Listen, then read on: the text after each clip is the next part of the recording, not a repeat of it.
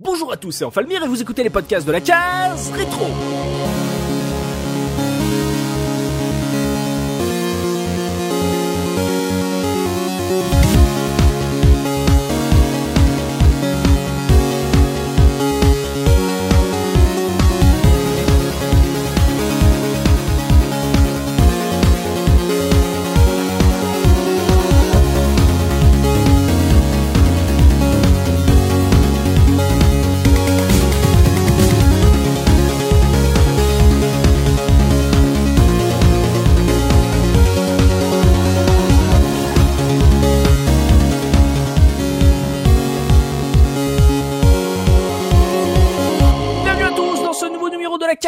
Votre podcast 100% rétro gaming. Et aujourd'hui, je suis accompagné de Gerfo. Comment ça va, Gerfo? Ça va très bien, salut à tous.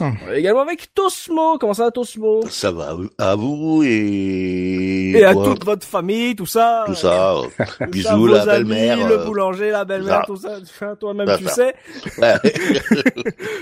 On est également avec Biscotte. Comment ça va, Biscotte? Salut à tous, ça va? Et le dernier, le petit, un des petits nouveaux de cette saison, Banjo Gaioli. Comment ça va, Oli? Ça va très bien, bonjour à tous. Je rentre littéralement de la plage, j'ai du sable dans les doigts de pied toujours et de la- du sable dans la barbe. Oh. Ou peut-être l'inverse même. Voilà, ça, ça commence à sentir vacances. On sent qu'on est en fin de saison. Voilà, le, le beau temps est bien installé, sauf que même si à Paris il tombe des cordes, mais euh, voilà, ça ne choque pas un Breton comme moi. Et, mais voilà, on arrive en fin de saison. On a envie de faire des, des, des trucs un peu pépères parce que quand on regarde dernièrement, il y a eu des jeux, des gros jeux, il y a eu des gros podcasts qui ont été très longs. On se dit voilà, il faut revenir à un truc un peu plus soft, un peu plus classique, mais de qualité quand même, voilà, trouvez, euh, vous trouvez une petite pépite à, à décortiquer. Donc aujourd'hui, on va parler tous ensemble de Lost Vikings, jeu de réflexion plateforme édité par Interplay et développé par Silicon and Synapse, que vous connaissez bien évidemment sous le nom aujourd'hui de Blizzard. C'est sorti initialement en 92 sur la Super Nintendo, l'année d'après sur Mega Drive, Amiga, PC. On a aussi une version GBA, hein, cette GBA qu'on a célébrée en début de saison également avait sa version de Lost Vikings et qui était sortie elle en 2003. Euh, voilà, on va commencer tout de suite avec ma question traditionnelle histoire de vous situer messieurs par rapport à ce jeu. Quel a été votre tout premier contact avec Lost Vikings? Et je commençais par Gerfo. Alors moi, ça, ça date, euh, je sais pas exactement de quand en fait, euh, quelque part au début des années 2000, euh, où j'ai simplement euh, découvert le jeu en, en émulation. D'accord. Voilà, où je, je cherchais un peu euh, à explorer ce qui se faisait d'autre chez Blizzard euh, depuis Ah, un moment. voilà, Donc j'avais essayé Mhm. euh, Blackthorn, j'avais essayé euh, Rock'n'Roll Racing, et puis il restait Lost Viking évidemment. Ouais. Et donc euh, bah j'ai fait le 1 et le 2 rapidement euh, à cette époque-là. euh, plutôt sympa, mais sans, sans vraiment euh, de conviction euh, vraiment à le faire quoi. Tu vois, c'est juste parce qu'il y avait le nom Blizzard dessus quoi. Tu vois, Mm. c'est euh, et encore même pas, c'était pas vraiment leur vrai nom. Mais donc euh, voilà, c'était plus une, une découverte au hasard au milieu du, du, du millier de jeux que je pouvais récupérer dans l'émulation à ce moment-là quoi. Je découvrais Ouais. un peu le le ravissement d'internet. Et euh, bah c'était un jeu qui m'a qui m'a enchanté malgré ses déjà 10 et quelques années qu'il avait à l'époque. Euh, puisque là, il en a presque 26. Oui. La vache. On est vieux. et euh, non, voilà, donc euh, une découverte un peu au hasard, mais euh, qui m'a laissé un, plutôt un bon souvenir et que, que je regrette pas du tout. Ok. En fouinant dans la ludothèque d'un studio de, de ton cœur, du coup, Exactement. qu'on a, voilà, qu'on a en plus qu'on avait célébré avec euh, cet énorme podcast Diablo, Ah, le seul pour l'instant euh, podcast de la case rétro qui a cinq bannières, rappelons-le.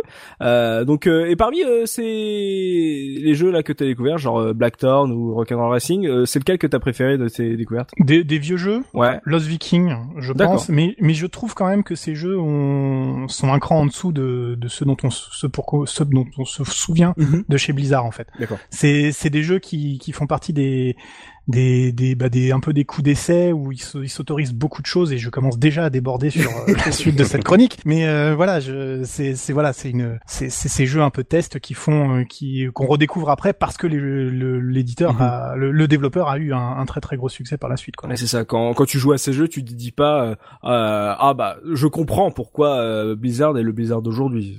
T'as l'impression d'avoir. un- Il y a quand même un peu, il y Ah a ouais? quand même un peu des, il y a quand même un peu des petites choses. Enfin bon, moi j'y reviendrai, mais c'est mon avis personnel sur par rapport à ce que je compare des autres jeux, mais il y a quand même déjà des petites choses, je pense, dedans. Mais on, on y reviendra. D'accord. J'ai parlé des bannières du podcast Diablo. On va rendre à César ce qui est à César, puisque c'est notre bien vénéré Biscotte qui est responsable de, de ces magnificences. Biscotte, toi, quel a été ton premier contact avec Lost Vikings? Bah moi aussi, ça va être un petit peu rapide. Je l'ai découvert aux alentours de sa sortie. Ouais. Euh, c'était l'époque où, enfin voilà, où, où j'avais un pote qui me prêtait plein plein plein de jeux et je jouais à plein de jeux différents. Et euh, celui-là m'avait marqué. Euh, je pense que je l'avais dû le faire euh, peu de temps après Rick Dangerous, Mhm. et je lui trouvais des similitudes dans le côté bah, plateforme 2D avec Ouais. pas mal de, de morts différentes et, et j'aimais bien justement ce côté trois personnages qui étaient plus, enfin voilà, c'était tourné plus énigme Ouais. et c'est pour ça qui, qui m'avait marqué marqué à l'époque. Donc à la sortie euh, sous DOS. Soudos, d'accord. Euh, Jarfo, toi, c'était euh, une émulation de quelle plateforme? Euh, j'ai fait les, j'en ai fait deux. J'ai fait euh, SNES et euh, et DOS ensuite. En fait, euh, SNES parce que c'était, j'étais sur euh,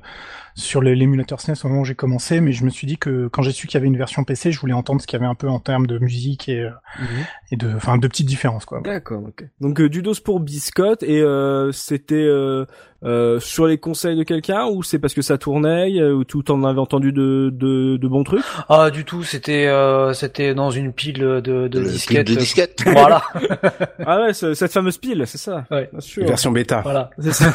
D'accord, donc euh, totalement par hasard euh, pour euh, Biscotte. Tosmo, toi, c'est quoi ton premier contact avec ce jeu? Pareil que Biscotte, sauf que bah, c'était une pile euh, de disquettes Amiga. Ah, d'accord. Donc, donc euh, première découverte sur Amiga. Ouais. Euh, j'ai bien accroché au jeu. Mhm. C'était euh, une des premières fois que je jouais vraiment à un jeu comme ça avec trois persos à contrôler. Euh, les énigmes, comme l'a dit euh, le camarade euh, Biscotte, c'est un peu du Rick Dangerous. Donc euh, bah euh, voilà quoi. Bon petit jeu. D'accord, suite logique pour toi et et de coup sur encore une fois sur une pile et jamais entendu parler avant. Du coup, c'était euh, au hasard. Je crois que c'était au hasard. Je me souviens pas d'avoir euh, lu Mhm. foison de test. Ok, donc euh, également sur euh, sur la sortie ou un peu plus tard? Euh, non, ça doit être à la sortie. D'accord, encore une fois à la sortie. Mais là, une version euh, Amiga, c'est la seule version que tu as essayé euh, dans ta carrière ou t'as testé d'autres versions? Non, bah euh, depuis j'ai testé toutes les toutes les autres versions. Mmh. Donc euh, et là pour le pour le podcast j'ai pris la la version Amiga CD32 pour voir. Pour voir. La Amiga CD32, c'était sympa, juste comme ça. euh, Spoil-nous un petit peu. Oui, bah oui oui, bah c'est exactement le même jeu, hein, sauf que il y a quelques petites couleurs en plus euh, sur euh, la- la- l'Amiga CD32 et encore c'est c'est vraiment pas flagrant. Mhm. Ce qui change c'est surtout la musique. La musique. Ok. Ouais, D'accord. ouais, Puisque c'est une musique euh, musique CD quoi. Ah bah oui, ça, ça, ça rappelle euh, les possesseurs du Mega CD qui nous vantaient leur version euh, vachement mieux, trop bien, trop cool, Voilà. super version, tout ça, tout ça. Et on va terminer le tour des premières rencontres avec Oli. Oli, c'est quoi ton premier contact avec euh, Lost Vikings? Euh, eh ben moi je l'ai fait en fait. Alors c'est pas mon premier contact, mais je l'ai fait euh, bah, pour les besoins de la case. Quand j'ai vu qu'il était dans la liste, je me suis dit bah tiens c'est un jeu que j'ai j'ai j'ai toujours eu envie de faire, que j'ai jamais eu l'occasion de faire. Ce sera l'occasion rêvée. Ouais. Mais en, en en me remettant un peu dans le bain et en essayant de, me- de, de me souvenir du jeu, je me, je me suis souvenu qu'en fait j'avais eu une première expérience de ce jeu à l'époque Oula, j'ai peur. chez un de mes amis. Non, c'est c'est très banal. C'est c'est pas du tout dans les. Je, donc je revenais d'une chasse à l'homme en Australie quand euh, c'était chez un de mes potes ou avec qui je jouais le week-end et à l'époque il y avait un, un software qui était sorti qui s'appelait Amos, qui était un, un basique Amiga, Oui. qui était puissant et simple, mais qui avait l'intérêt de, de pouvoir être compilé quoi. Donc on passait souvent nos après- après-midi à programmer aussi. Et quand j'arrive chez lui, bah il jouait à Lost Vikings sur Amiga. Donc il me montre ça cinq minutes et puis basta, on se met à, à programmer. Mais je me suis toujours dit qu'il fallait que je le, je le fasse, euh, que, que j'y joue. Et puis je l'ai trouvé euh, un jour en, en brocante sur Mega Drive. Donc bah, quand, quand je l'ai vu dans la liste euh, de, de la case rétro, je me suis dit il faut que je le fasse. Et euh, quand j'ai essayé de le chercher, bah, je l'ai pas trouvé. Euh, impossible de retrouver ce jeu. Je pense que j'ai rêvé en fait de l'avoir trouvé sur brocante. Donc je l'ai fait sur émulateur version Amiga pour les besoins de la case. Oh, d'accord. Donc te- toi, tu seras un peu la, la caution un peu rétro gaming. euh, tu le connaissais, mais tu avais pas joué. Du coup, euh, t'as un, un, un regard assez euh, récent euh, dessus. Mais c'est vrai que t'as raison là sur le coup du, c'est du retour de broc où tu, tu es persuadé d'avoir eu un jeu en broc Ouais, et ouais. en fait non. Et d'autres, tu regardes dans ta pile, tu fais depuis quand j'ai ce jeu? Oui, c'est ça. ouais. Ça, des fois ça me le fait. Je regarde ma pile de jeux PS3, je vois des jeux sous blister, je fais mais depuis quand j'ai ça moi? Et j'ai dû le laisser derrière le jeu, hein, je pense. C'est ça, en, en faisant un peu de surf ou alors dans une d'autre de tes aventures. Faudra parler avec ça euh, avec Biscotte, hein, les, les aventures de Holly, hein, euh, parce que on, on a un personnage, c'est Spirou, hein, Holly. Hein.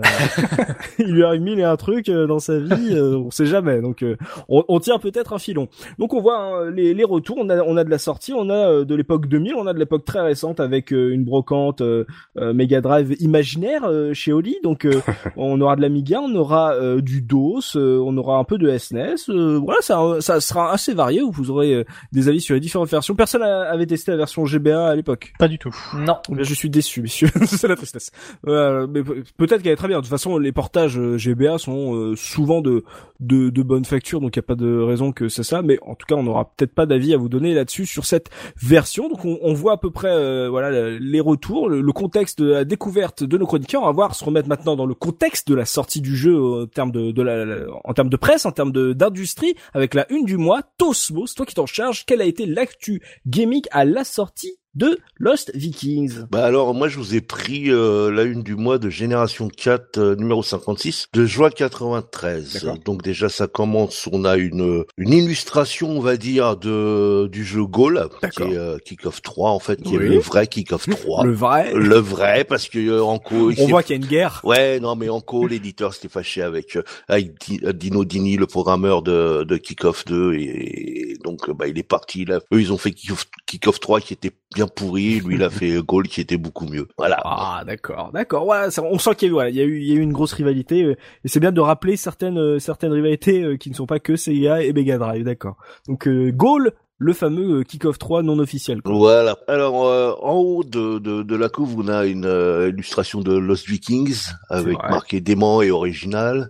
Euh, on a un spécial Microprose dans ce dans ce mag. Alors euh, je crois que Microprose ils ont dû ouvrir ouvrir la, leur porte à tous les journalistes à cette époque-là parce que sur tous les canards de ce mois-là, t'as un spécial Microprose de 10 ou 20 pages. 10 ou 20 pages. Ah ouais ouais. ouais, euh, vache. T'as, t'as, t'as tous les jeux, euh, tous les jeux prévus. Enfin, pff, et puis bon, tu sais, euh, ça, ça, ça biaise un peu, tu vois. Ça a rincé. Ça a rincé. Il y avait du champagne et du pâté de campagne, euh, en veux-tu, en voilà. Voilà. Donc euh, on a aussi euh, une, une, une Wow. belle photo de de Seven Guest qui Mhm. donc pour eux euh, justifie l'achat d'un CD-ROM et puis un petit un- une petite euh, comment dire illustration de Space Hulk marqué terrifiant qui Ah, pour moi est un bon bon petit jeu. Alors Oui. qu'est-ce qu'on a dedans? Parce que moi j'aime bien feuilleter pour Ouais. voir les couleuvres qui qui- qu'ils ont fait euh, avaler aux journalistes et à nous euh, à l'époque D'accord. il y a des, il y a des, bons, des bons petits trucs. En parlant de couleuvres, d'ailleurs, tiens, euh, tu, on y parle du film Super Mario. Oh. Ah, une aventure totalement loufoque où les effets spéciaux sont légion. Wow. Ouais, ouais, voilà quoi. Euh, Fais confiance à la mycose. c'est clair. on, on parle aussi de, la, de pour les plus vieux qui s'en souviennent de la ludothèque euh, qui commence à être fournie du, du Falcon euh, 030 qui Oh. était censé être le successeur de l'Atari ST Hmm. et qui a pris un four, euh, un très très gros four quoi, euh, puisqu'en fait il y a quasiment pas eu de jeu dessus. Ils ont ils ont surtout euh, tablé sur euh, sur de la, de la MAO et autres trucs pro et ça a pas marché du tout. Après on a alors il était très éclectique ce ce mag parce que il y a un autre il y a un autre petit film qui est chroniqué dedans et que et que j'aime beaucoup qui est euh, Chute libre de Joel Schuma- Schumacher avec Michael Douglas. Donc ça, regardez-le parce que il est super marrant. D'ailleurs, il y a une petite analogie que j'aime beaucoup dans le film avec les jeux vidéo. C'est chaque fois il le prête de l'arme. Ça c'est génial. Sérieux tu l'as pas vu? Non, j'en ai aucun souvenir. J'ai dû le voir, mais j'en ai aucun. Ça doit faire 20 en, ans que pas en- vu. en fait, si tu veux, chaque fois, ch- chaque fois qu'il lui arrive un truc ou qu'il passe euh, euh, quelque part, il trouve une arme ou il chope une arme en fonction de la, de la situation ou mieux. Ah oui, d'accord. Ça, c'est génial. Ah, on a les, on a, on a l'e-sport en France en 96, Wow. puisqu'on a un bulletin d'inscription euh, pour le premier championnat de France de jeux vidéo, Oh. organisé par la France, la Fédération française de jeux vidéo. Est-ce qu'elle existe encore? La Fédération française de jeux vidéo. et, et le ministère de l'Éducation nationale et de la culture. Ah ouais. Par contre, c'est alors y a pas beaucoup d'infos. hein. c'est ouvert aux c'est ouvert aux amateurs sur toutes les consoles et micro-ordinateurs. D'accord. 500 000 francs de game- de prix. Ouvert aux amateurs parce que le pro, les, pas que les pros hein, en 96. Hein. Pas que les pros, les ouais en 93, en 93. Ah, ah pardon, j'avais compris 96. Pardon. 93 okay. On est en 93. Bon après au niveau euh, au niveau test, il y a pas grand chose, euh, pas matière à se rouler par terre. On a euh, on a bon Lost Vikings, Eye of the Builder 3, Space Hulk, Goal. Bon c'est pas c'est bon petit jeu quoi, mais euh, mm. sans plus. On a un petit article sur le Pentium aussi qui va arriver pour remplacer le 486 avec des prix annoncés au départ à 30 000 et 60 000 francs. oh la vache. ah ouais. Le premier Pentium. aussi on a les comment dire, on a un petit un petit encart CD News avec les futurs jeux dispo sur les CD-ROM. Donc c'est pour eux, c'est les jeux du futur, hein, c'est l'avenir du futur. Hein, euh, bon, je vous passe le dossier Microprose. Et puis pour finir, bien sûr, on a euh, le Seven Guest euh, qui est testé sur euh, pareil pratiquement une dizaine de pages avec mmh. Voilà, c'est le futur du jeu vidéo, les jeux ça et des films. Enfin bref. et puis le pire c'est que quasiment ils donnent toute la solution parce que tu sais t'as 50 millions de, de captures d'écran, ils te disent là faut faire ça, ouais génial. Oh Merci le test, c'est bien bien bien.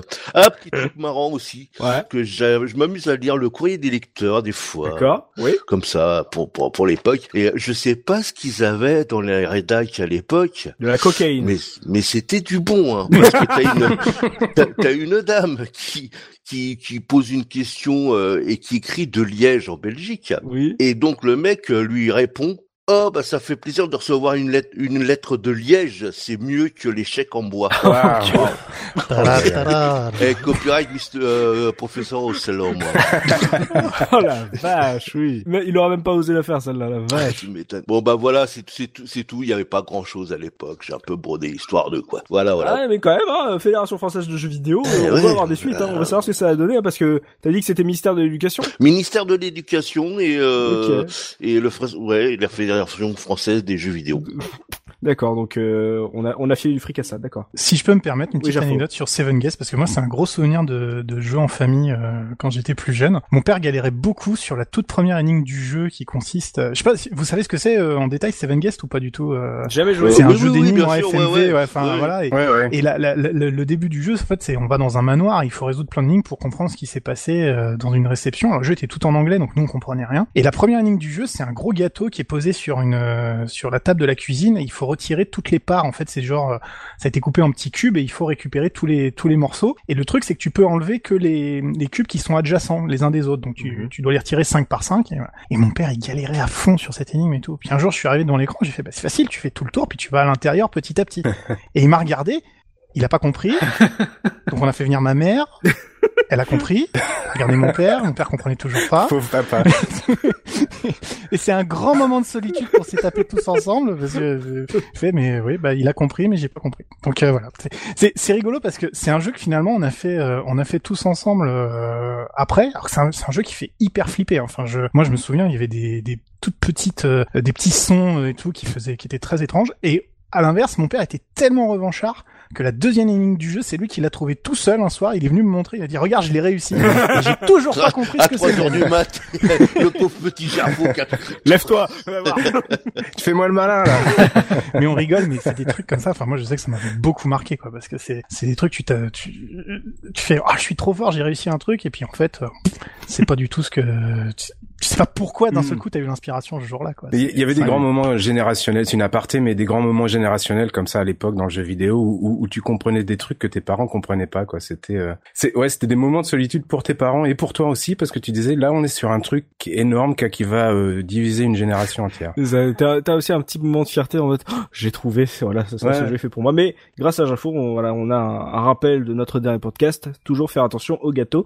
Euh, oh là là oh là là jeter un œil maintenant au dos de la boîte du jeu avec le pitch, histoire de voir comment nous avez vendu ce jeu à l'époque avec Oli. alors, eh ben, en général, on trouve à peu près le même pitch euh, et puis le même ligne de texte euh, pour le, différentes plateformes. Et là, j'ai trouvé euh, bah, différents trucs selon la plateforme. D'accord. donc, je vais vous lire en fait, moi, ce qui m'intéresse le plus, c'est la version Amiga, bien sûr, et qui est traduit bah, en plusieurs langues. Donc, il y a anglais, allemand, etc., etc. Et puis la version française qui est toute petite, mais qui vous dit mhm. une journée, une nouvelle journée commence pour Elric, le Elric.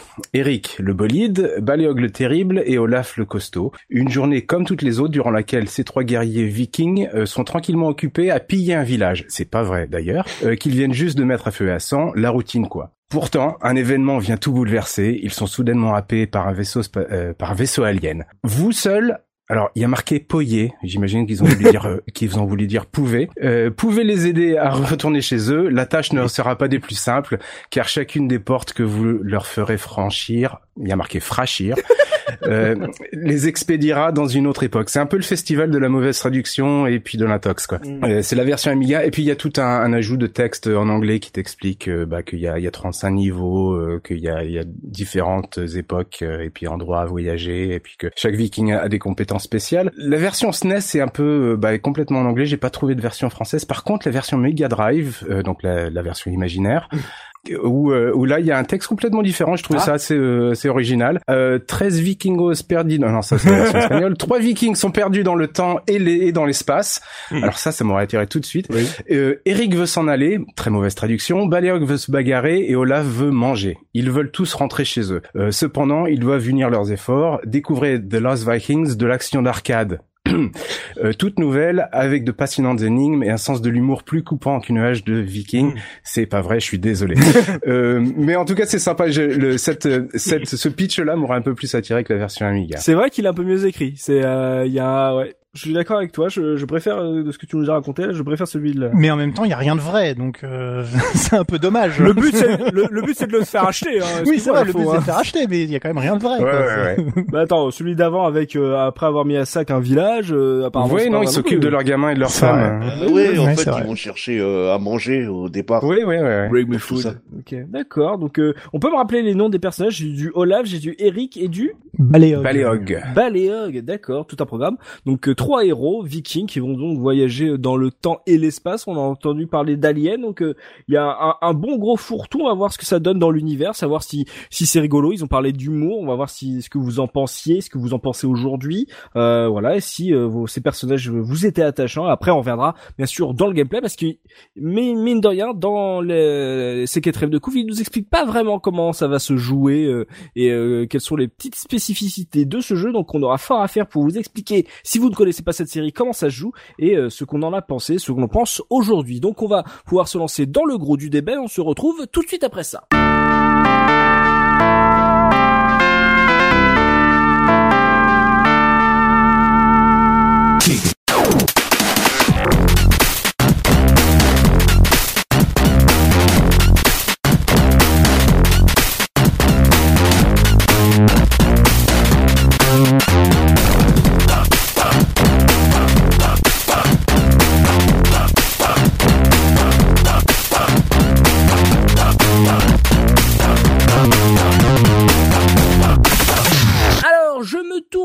Toi, Oli. Tu nous as lu le pitch, tu nous as raconté une histoire avec euh, des personnages et euh, des aliens et du voyage dans le temps. Donc, c'est quoi l'univers de ce jeu? Tu as dit que dans ces quatrièmes de couve, il y avait des trucs qui étaient faux. Voilà, remets un peu la vérité en place. Euh, voilà, qu'est-ce de quoi ça parle, ce Lost Vikings? Ouais, alors la, la version Amiga qui dit qu'on va qu'on va qu'on est en train de piller un village, c'est pas exactement vrai en fait. Le, le jeu commence tranquillement où où je crois qu'ils ils partent à la chasse et puis ils disent au revoir à leurs gamins et à leurs femmes et ils se font capturer euh, par des extraterrestres. Même pas, même pas. En fait, Ouais. si tu veux, l'intro, l'intro, ils partent à la chasse et te montrent euh, les diverses possibilités sans que toi tu joues des Vikings. Voilà. Et puis après, ils reviennent chez eux, ils s'endorment et c'est là Ouais, ouais, sont- ouais. Hmm, Ah oui, les aliens n'enlèvent les, les humains que quand ils dorment c'est la nuit. C'est- un classique. Voilà. C'est une ils règle. ne choisissent que les Ils ne choisissent que les hommes. C'est- une règle établie. Ouais, non, je voulais pas trop voilà. empiéter sur le sur le gameplay parce que c'est vrai que cette intro explique un petit peu le, le gameplay, les compétences de, de chaque viking. Donc on a trois vikings euh, avec des compétences euh, bah, différentes et euh, donc ils se font enlever par des extraterrestres et euh, et alors les extraterrestres en question, c'est là que l'humour euh, sort et, et dégouline de partout. C'est euh, les croutoniens. Les croutoniens. Euh, le Croutonian, en tout cas en, en- en anglais, c'est la version que j'ai faite. Et euh, se traduit en français par couteau. D'accord. Voilà, ouais. Donc c'est le, le chef ou le roi, enfin le des Croutoniens, qui s'appelle Tomator, euh, qui co- collectionne les formes de vie euh, pour son musée personnel et visiblement les Vikings sont une forme de vie à part parce que bah il, il s'est dit qu'il allait euh, collectionner ces trois Vikings là. Mhm. Et en gros, le- le- l'univers, bah, c'est ces Vikings qui vont chercher au départ à s'échapper du, euh, du vaisseau spatial et, euh, et rentrer chez eux. Et ce faisant, bah, ils vont traverser euh, bah, des portes dimensionnelles et qui vont l'amener- les amener dans différents endroits de l'espace-temps. Donc, ils vont visiter euh, un peu une espèce de préhistoire, euh, préhistoire tropicale,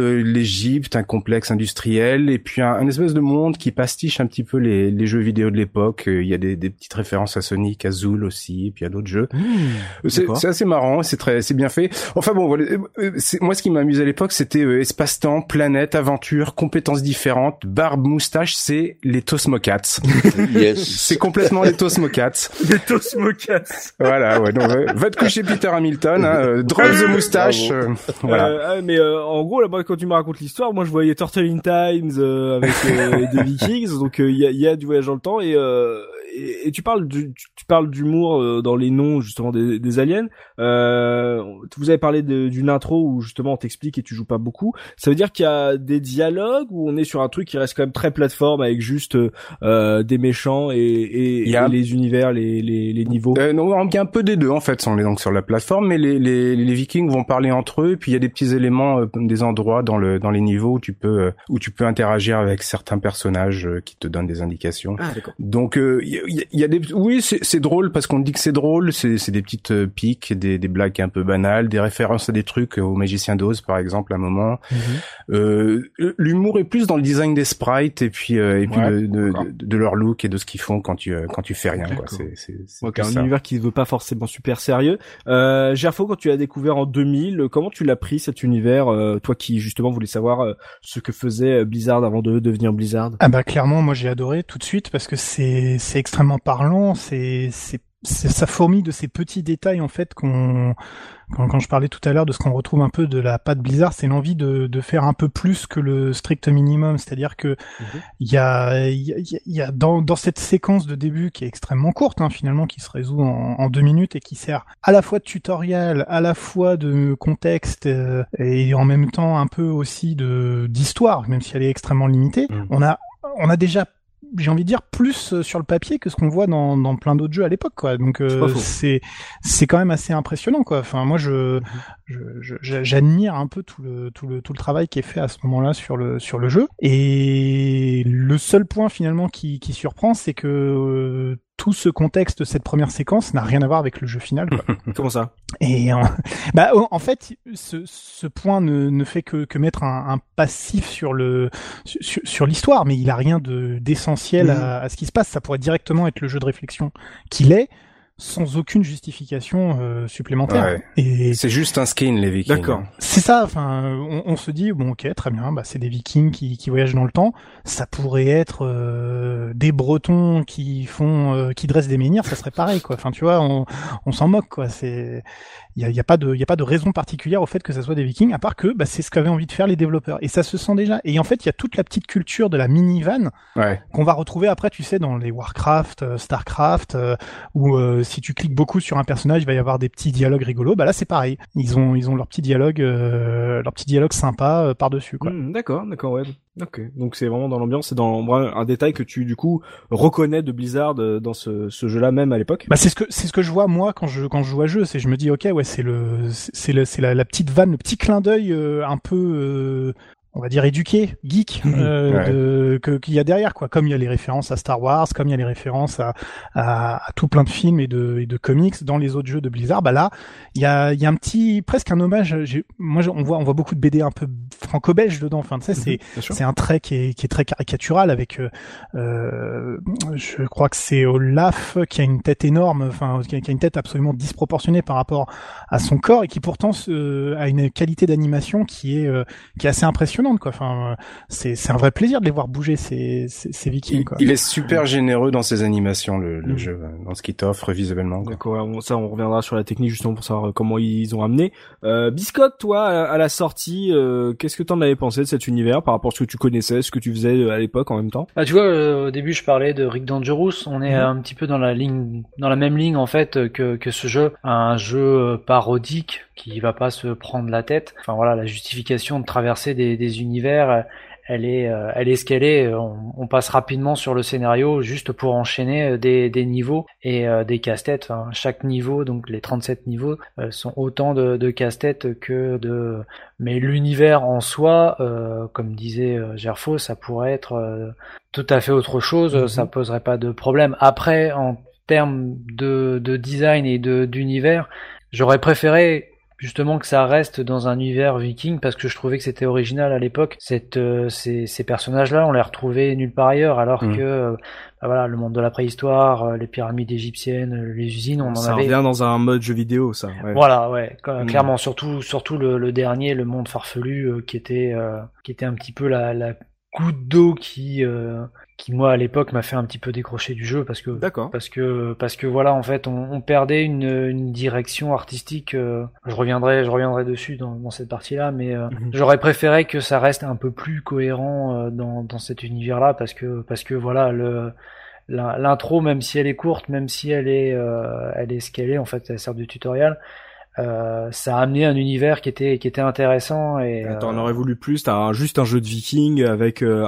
le gameplay qu'il proposait toi t'aurais kiffé quoi. Oh bah ça aurait ça aurait fonctionné mm. complètement d'accord. Vous avez parlé d'une sorte de, de collectionneur alien qui veut collecter un peu c'est un peu c'est très SF il y a ça dans Sillage aussi que celui qui veut collecter un peu toutes les, les races de, de l'univers. Ça veut dire que euh, au-delà des trois Vikings qui sont nos héros, il y a des personnages un peu plus marqués, genre un grand méchant, des, des demi-boss, ou euh, ou c'est euh, comme je vous entends, euh, je vous entendais parler de, de niveau, c'est plus des puzzles. Est-ce qu'on est sur plus un puzzle game que un, un, jeu de plateforme avec ces, ces personnages, ces, ces gros méchants, etc. Je pense que le, le coup du, du de l'alien qui collectionne, c'est c'est plus comme ce que disait Gerfo euh, avec Blizzard, c'est juste un clin d'œil euh, référentiel quoi. Ce, monde de Viking, c'est juste un, un, skin et puis euh, on, on, tombe mhm. rapidement dans un jeu de puzzle.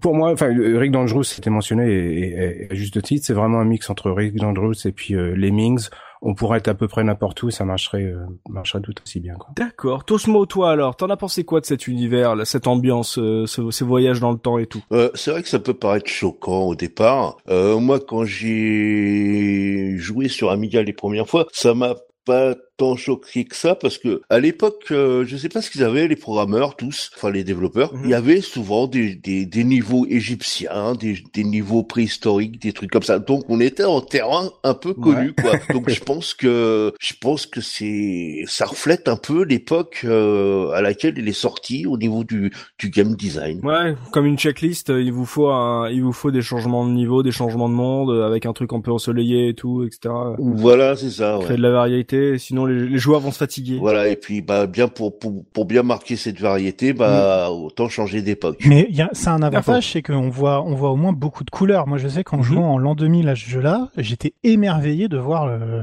un jeu très coloré avec des variations euh, de couleurs qui vont l'air un peu criardes, mais qui au fond sont sont, sont, plutôt sympas. C'est vrai qu'en 91, 92, on s'en fout un peu, mais parce que c'est l'apanage de tous les jeux, mais là, euh, c'est ça, ça marche euh, extraordinairement bien, quoi. Il y a pas de, enfin moi je moi je ça m'a rappelé le Jack, Jack Rabbit, tu vois. J'étais mmh, dans le même type de délire, un peu trop coloré sans doute, un peu euh, faut, savoir être raisonnable, et là ça l'était pas. Mais, euh, mais moi ça m'a fait du bien en l'an 2000, euh, au moment du réalisme et du, du gris béton un peu partout dans les jeux j'étais euh, extrêmement satisfait. Je te rejoins totalement, euh, parce que moi aussi, quand j'ai joué à l'époque euh, sur Amiga, il est très très coloré aussi sur Amiga. Mhm. Graphiquement, c'est euh, c'est c'est c'est très sympa pour pour l'époque. Hein. C'est c'est du, du bon graphisme d'époque. Hein. Ouais, d'accord. Ouais. En termes visuels, en tout cas, apparemment, ça a été une grosse réussite. On voit hein, une ambiance avec des personnages assez marqués en voyage, voilà, dans dans le temps, les, les, les époques et les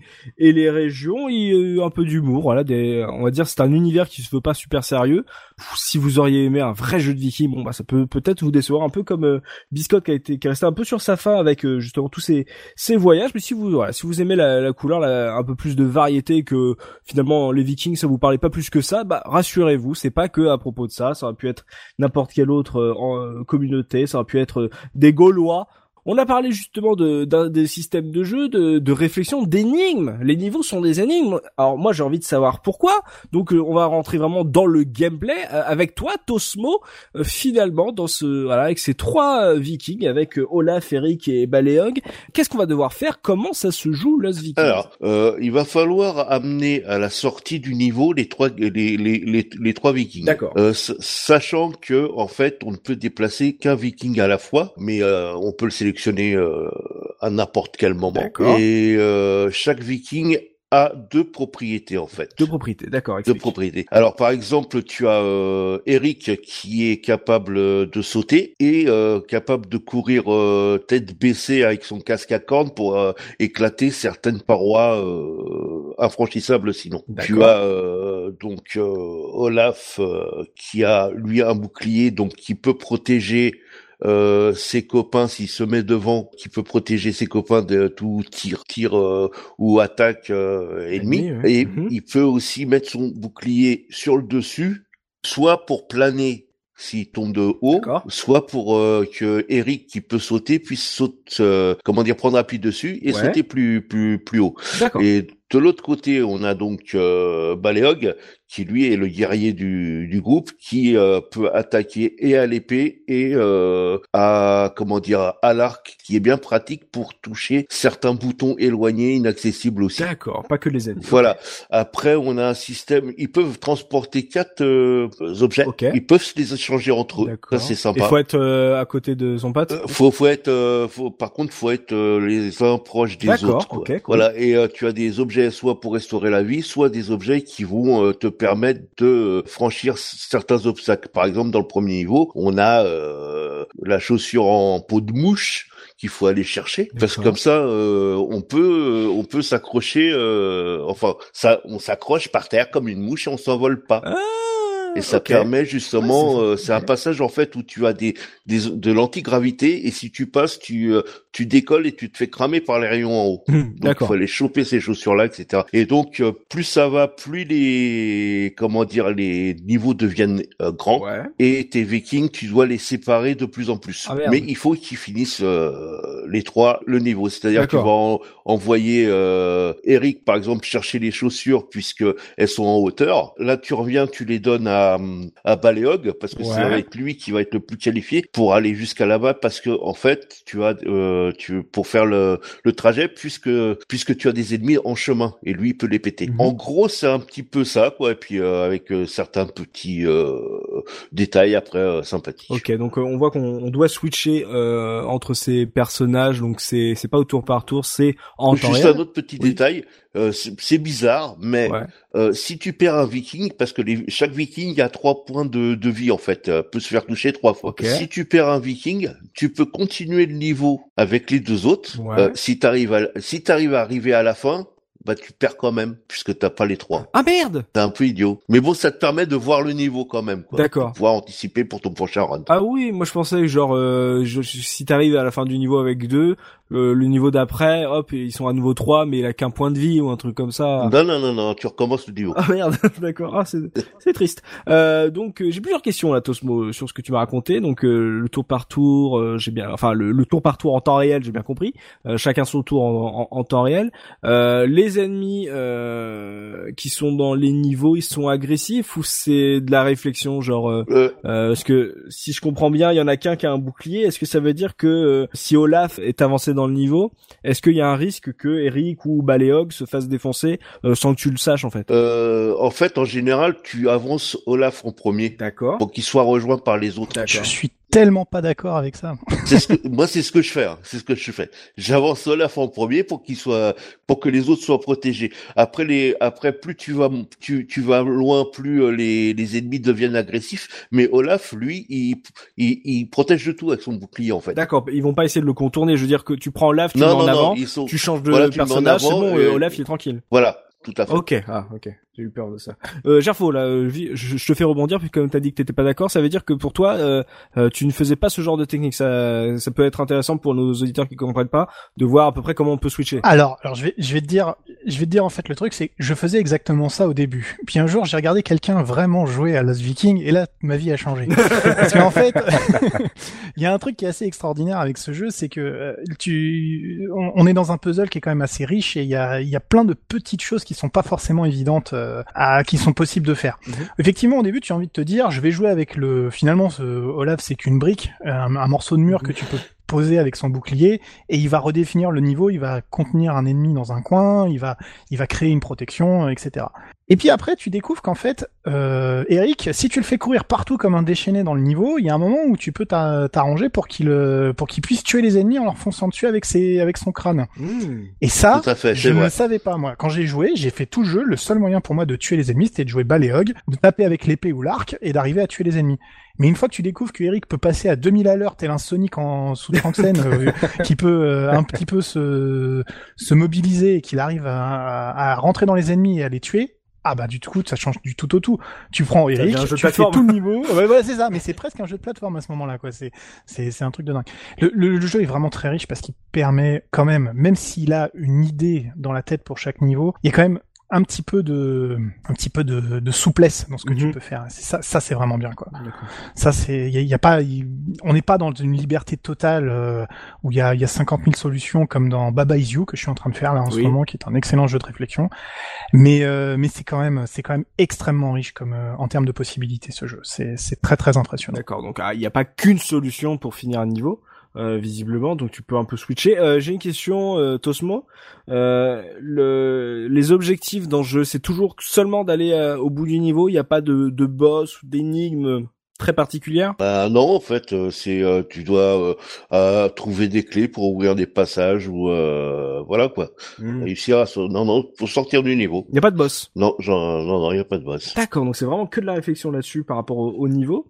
Oli, t'en as pensé tu t'en penses quoi justement de, de ce gameplay de switcher de de d'alterner entre tes trois vikings quand tu as quand t'as fait le jeu, t'en as pensé quoi? Moi, j'ai été séduit tout de suite, j'ai beaucoup aimé ce que dit Gerfo et c'est très vrai.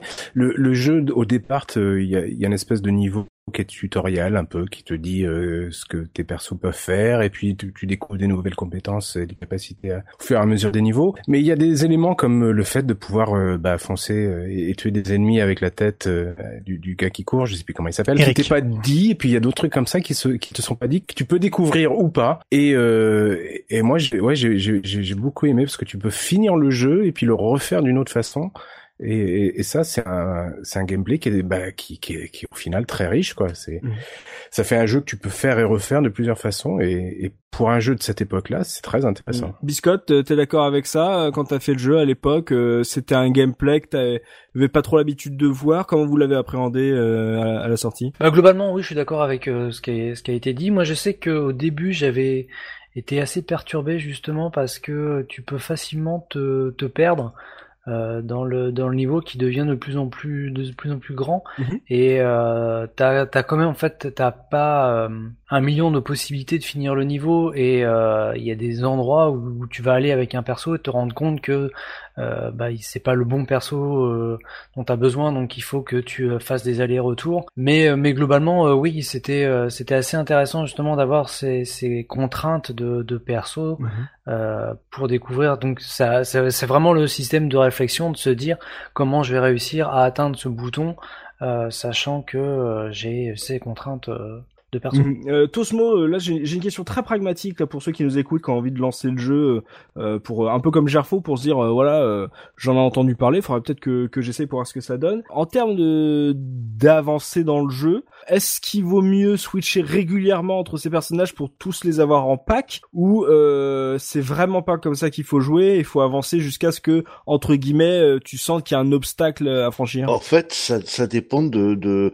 c'est ça qui, qui est bien comme le dit Gerfo, ça dépend dépend de ton ressenti sur le jeu. Ouais. Ça dépend si tu veux avancer en pack ou si toi tu euh, tu tu ou si tu les disperses pour aller plus vite. Sachant que par exemple quand tu les quand tu commences à connaître les niveaux, mhm. effectivement effectivement, euh, tu, tu prends tout de suite le Viking euh, qui doit solutionner le, le premier problème, tu l'envoies tout de suite, quoi, si tu veux, D'accord.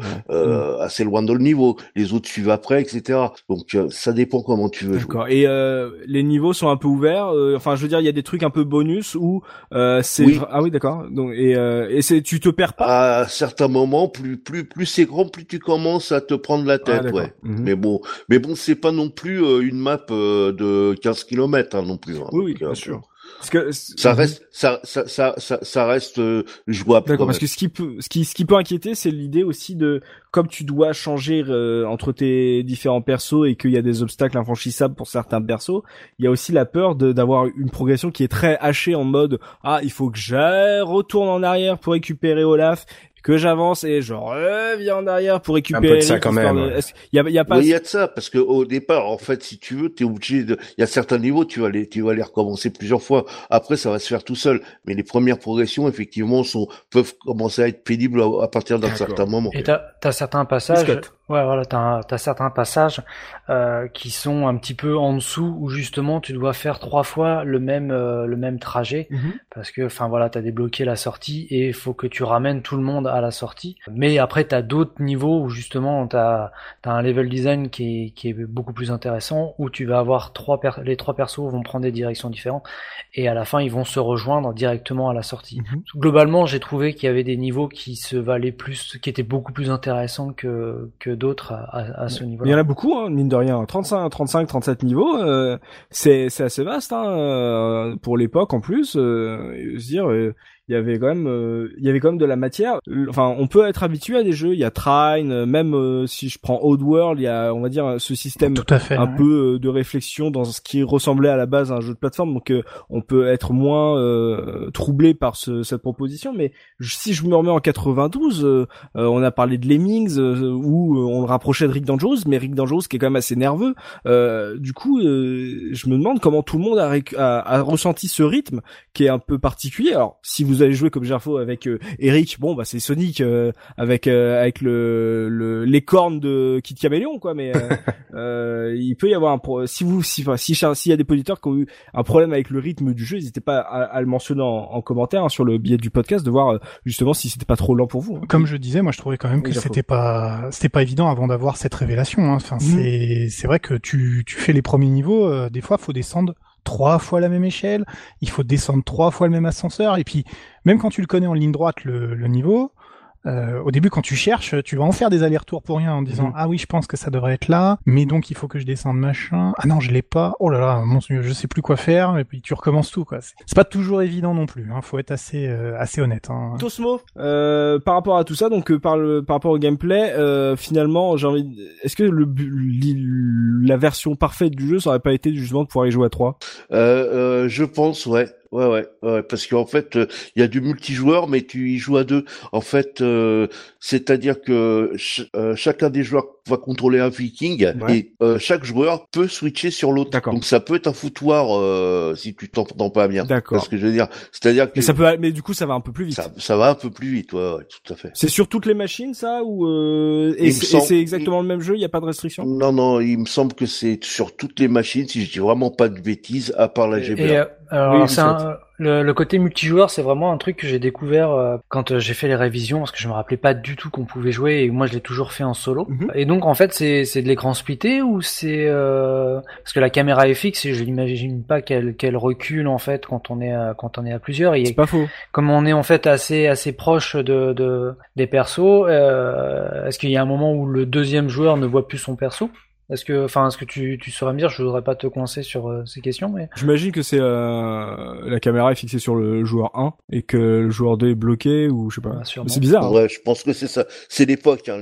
À l'époque, euh, c'était surtout ça parce que Ah, Parce que si le joueur 2 est obligé d'attendre que le joueur 1 laisse la main, en gros c'est exactement pareil en termes de rythme et c'est juste le joueur 2 qui non, ouais, non, non. tu, euh, là, là, là, je, là, je, là, là, je suis sur un gameplay. En fait, euh, effectivement, euh, la, la caméra est centrée sur, euh, sur. euh, enfin, il n'y a pas de split Ok. d'écran. Bon bah il y a, il y a un petit mode de multi, euh, enfin voilà, de joueurs. Donc voilà, c'est pas.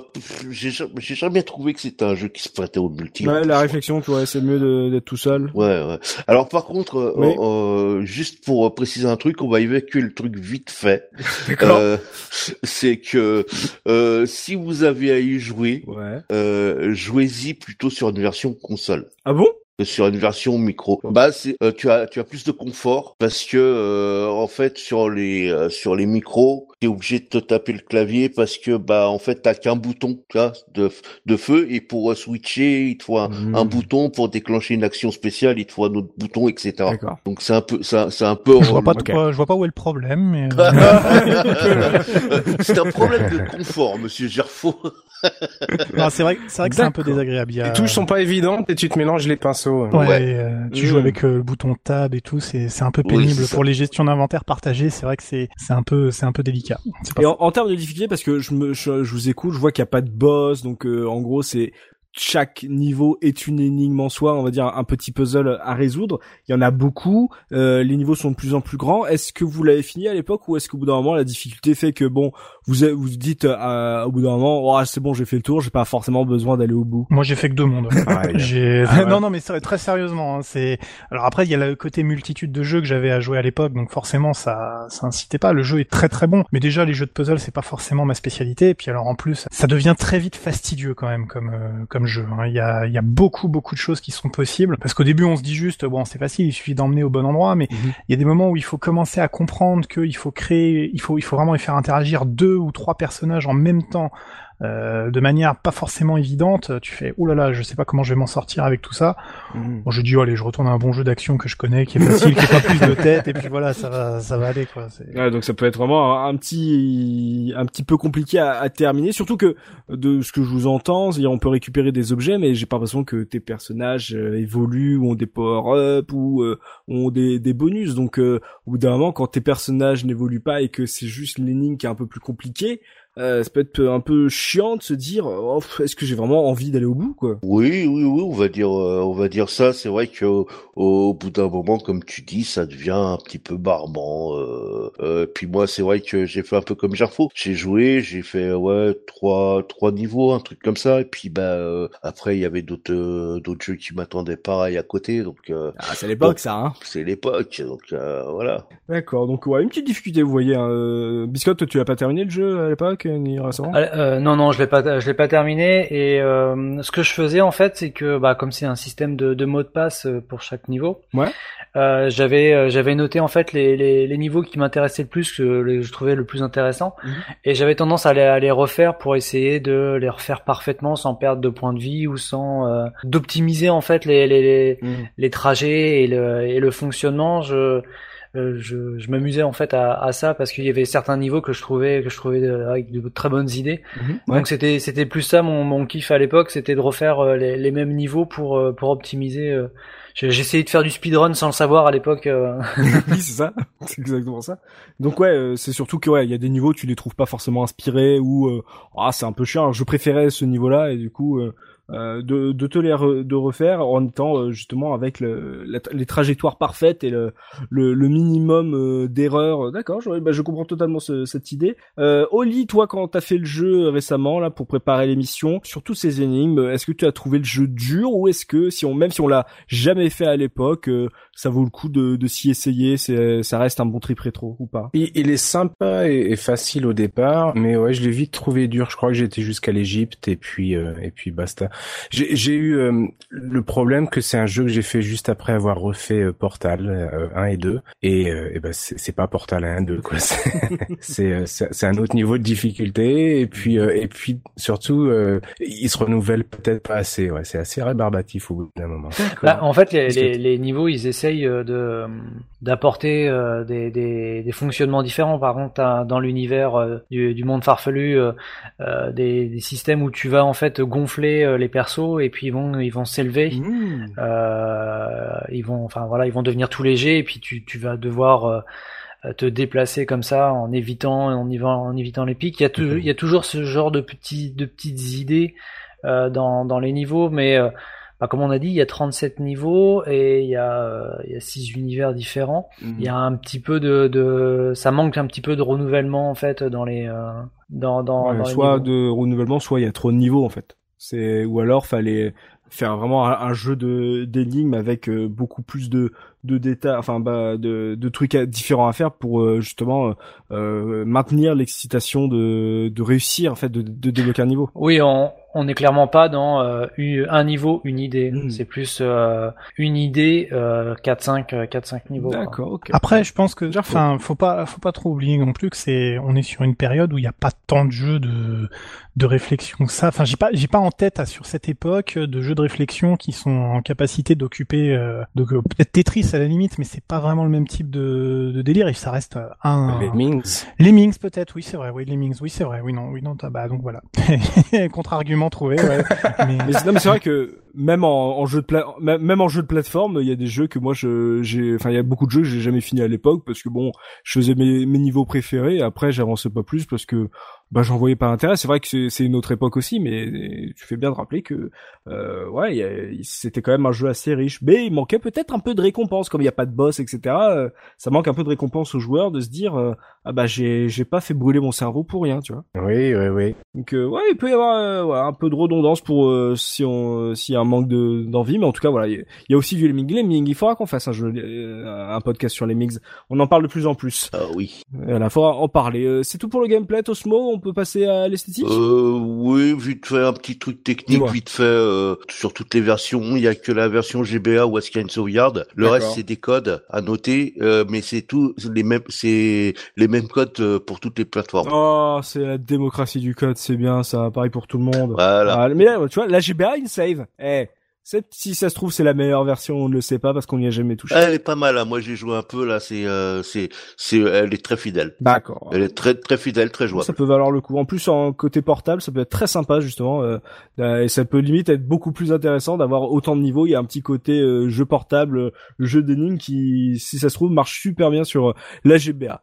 Euh, on va faire un point sur l'esthétique du jeu maintenant avec Biscotte, artistiquement et techniquement. Comment tu l'as trouvé ce jeu à l'époque? Parce que j'ai entendu quand on a parlé d'univers que euh, l'humour, la fraîcheur, la, euh, la, couleur du jeu marchait énormément par son design et son esthétique. Alors bah dans, dans, un premier temps en fait, bah, le, le, design des trois des trois Vikings est, est excellent parce qu'ils ont des mimiques pas possibles avec des avec des expressions, des animations qui qui, qui fonctionnent bien. Mhm. Après, bah, comme on traverse différents univers, bah, chaque fois on est dans des euh, dans des mondes différents. Donc on rapidement donc le, vaisseau spatial, la préhistoire, les pyramides égyptiennes, l'usine. l'usine ça rapproche un petit peu du vaisseau spatial et donc le Wacky World, donc le monde farfelu, qui est euh, bah, comme je le disais peut-être le, le monde en trop en termes d'esthétisme parce que là c'est vraiment un truc euh, trop trop connoté. Euh, J'ai plus d'idées. Qu'est-ce qu'on peut faire en termes de design Euh, juste un exemple de d'ennemis de, euh, qu'on trouve dans ce dans ce monde qui qui m'a fait dire mais pourquoi?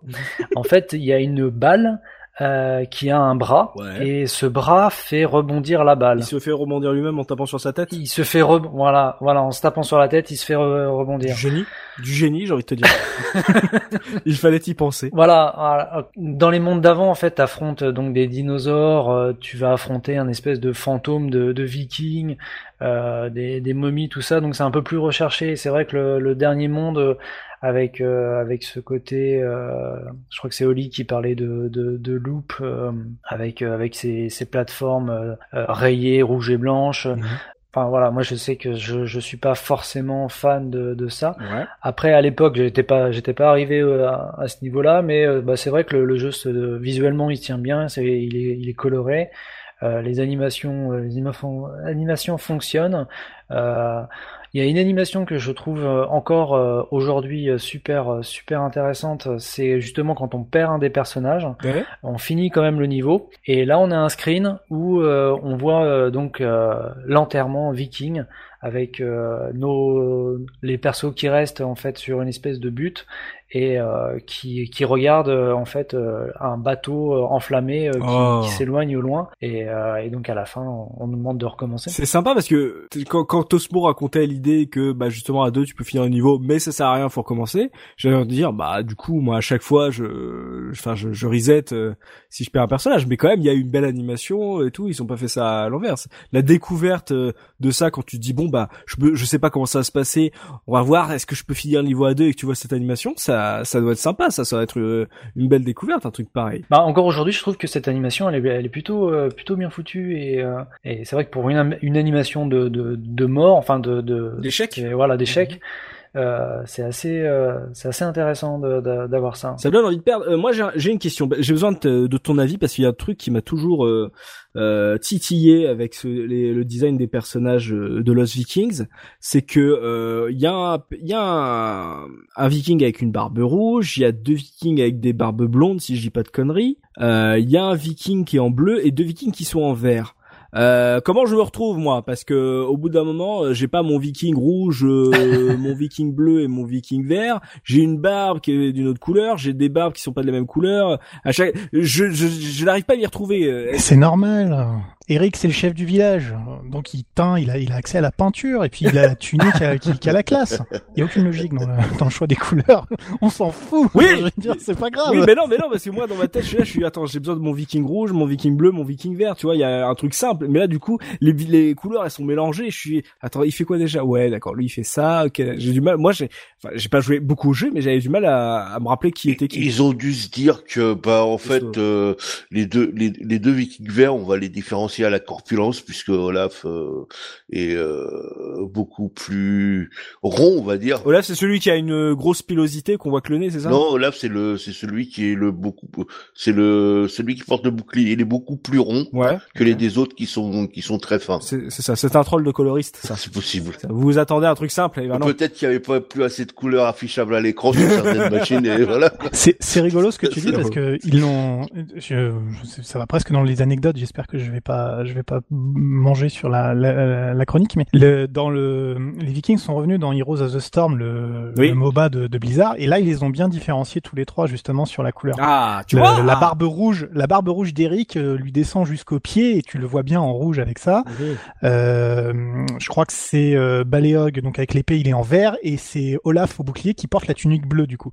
Et donc ils ont bien chacun une couleur différenciée. euh, Ah, bah, je ne suis pas Euh, fou. voilà. Il y avait un non problème. non mais c'est voilà, ça. ça, ça a du sens. ça a Ah, du sens. merci. Je suis en train de me dire. Après en jeu, tu arrives quand même à bien les différencier. En fait, tu, tu les confonds pas parce que justement ceux qui se ressemblent le, plus, euh, donc on a, il y en a un qui a une barbe et l'autre qui a une moustache. Mhm. Et euh, tout de suite, en fait, tu arrives à les différencier parce qu'il y en a un qui a une épée. Enfin, dans la posture, la posture et la corpulence c'est différente. Donc tu, il y a pas, il y a pas ce souci en fait de dire euh, attends c'est celui-là que je veux prendre. Ah non c'est Mhm. celui-là. Ah, eh bon, je l'ai eu. Bon, je suis peut-être un peu momoy, mais euh, Ah.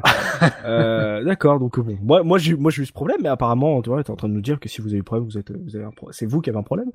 Donc euh, pourquoi pas hein, euh, Je peux, je, je peux, je peux reconnaître cette critique. Donc euh, et techniquement, est-ce que justement ça affiche pas mal de d'ennemis euh, euh, par rapport à ce que tu connaissais, ou ça reste un jeu euh, techniquement assez euh, sobre, simple Euh, bah techniquement il n'y a pas de pas de souci particulier. Le seul euh, le seul problème que je vais avoir c'est le mouvement de cam de caméra pardon euh, quand on change d'un perso à l'autre. Ouais.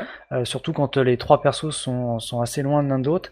Euh, donc en fait, euh, tu, tu passes d'un perso à l'autre, d'un perso, enfin tu choisis pas ton perso, tu passes d'un perso à l'autre. Ah oui, ok. Donc si tu veux, euh, par exemple, passer de, du premier au troisième, t'es obligé de passer par le deuxième, et donc la caméra amorce un mouvement de caméra Hmm. euh, avant.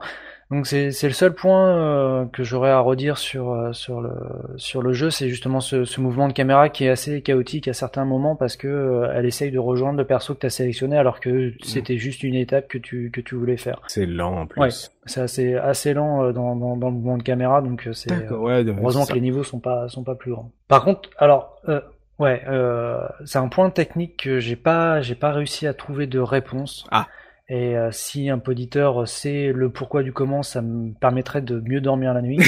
Euh, L'interface sur PC est en bas Oui. et sur toutes les autres versions, l'interface est en haut. Et j'aimerais savoir pourquoi cette À différence. part la GBA où, où l'écran est trop petit et en fait l'interface arri- arrive arrive que quand tu fais euh, t'appuies sur select. Pas con. Pas Mais con. donc sur toutes les autres versions, en fait, il y a que la version PC où l'interface est en bas. Ouais. Et euh, je j'ai pas trouvé de réponse. J'ai j'ai euh, j'ai j'ai pas j'ai pas de j'ai pas compris pourquoi. J'ai même pas d'explication logique à proposer, tu vois. Bah oui, surtout que enfin après j'ai j'ai lu que donc la version PC ne serait pas la Master Race, mais ce serait la version Amiga, et la version PC ce serait juste un, un portage euh, limite émulé en fait de la version Amiga. Ouais. J'ai- pas réussi à trouver pourquoi pourquoi cette interface est en bas, alors que je trouve que en termes de lisibilité c'est mieux euh, mieux en haut parce que parce que ça fonctionne mieux. Hmm, bonne question. Voilà. Alors si quelqu'un quelqu'un a, une proposition à me faire, je suis Ouais. je suis N'hésitez pas à le dire, hein, si, même si même si c'est euh, vous le savez pas, mais que vous avez une idée, n'hésitez pas à le dire. Et si vous savez, si vous avez, vous avez les doigts dans la technique et que vous avez entendu parler de ça, n'hésitez pas à dire parce que Biscotte ne dort pas depuis à peu près euh, 92. c'est un problème. Donc il faut, voilà, il faut aider un peu Biscotte. Save Biscotte. J'étais en train de Oui, oui. regarder les, les screenshots du, de, des- que j'avais pour le pitch. Et ce que je pensais être la version Amiga a des screenshots où l'interface est effectivement en bas et ça doit être euh, une version PC dans ce cas-là et ça m'a été présenté comme une version Amiga. Euh, la publicité mensongère. Ouais, bah oui. Du, du Et déjà, il y a plein de fautes d'orthographe en plus. Voilà, vraiment, vraiment, sa- sa- sale version, sale version, sale boîte. Hein.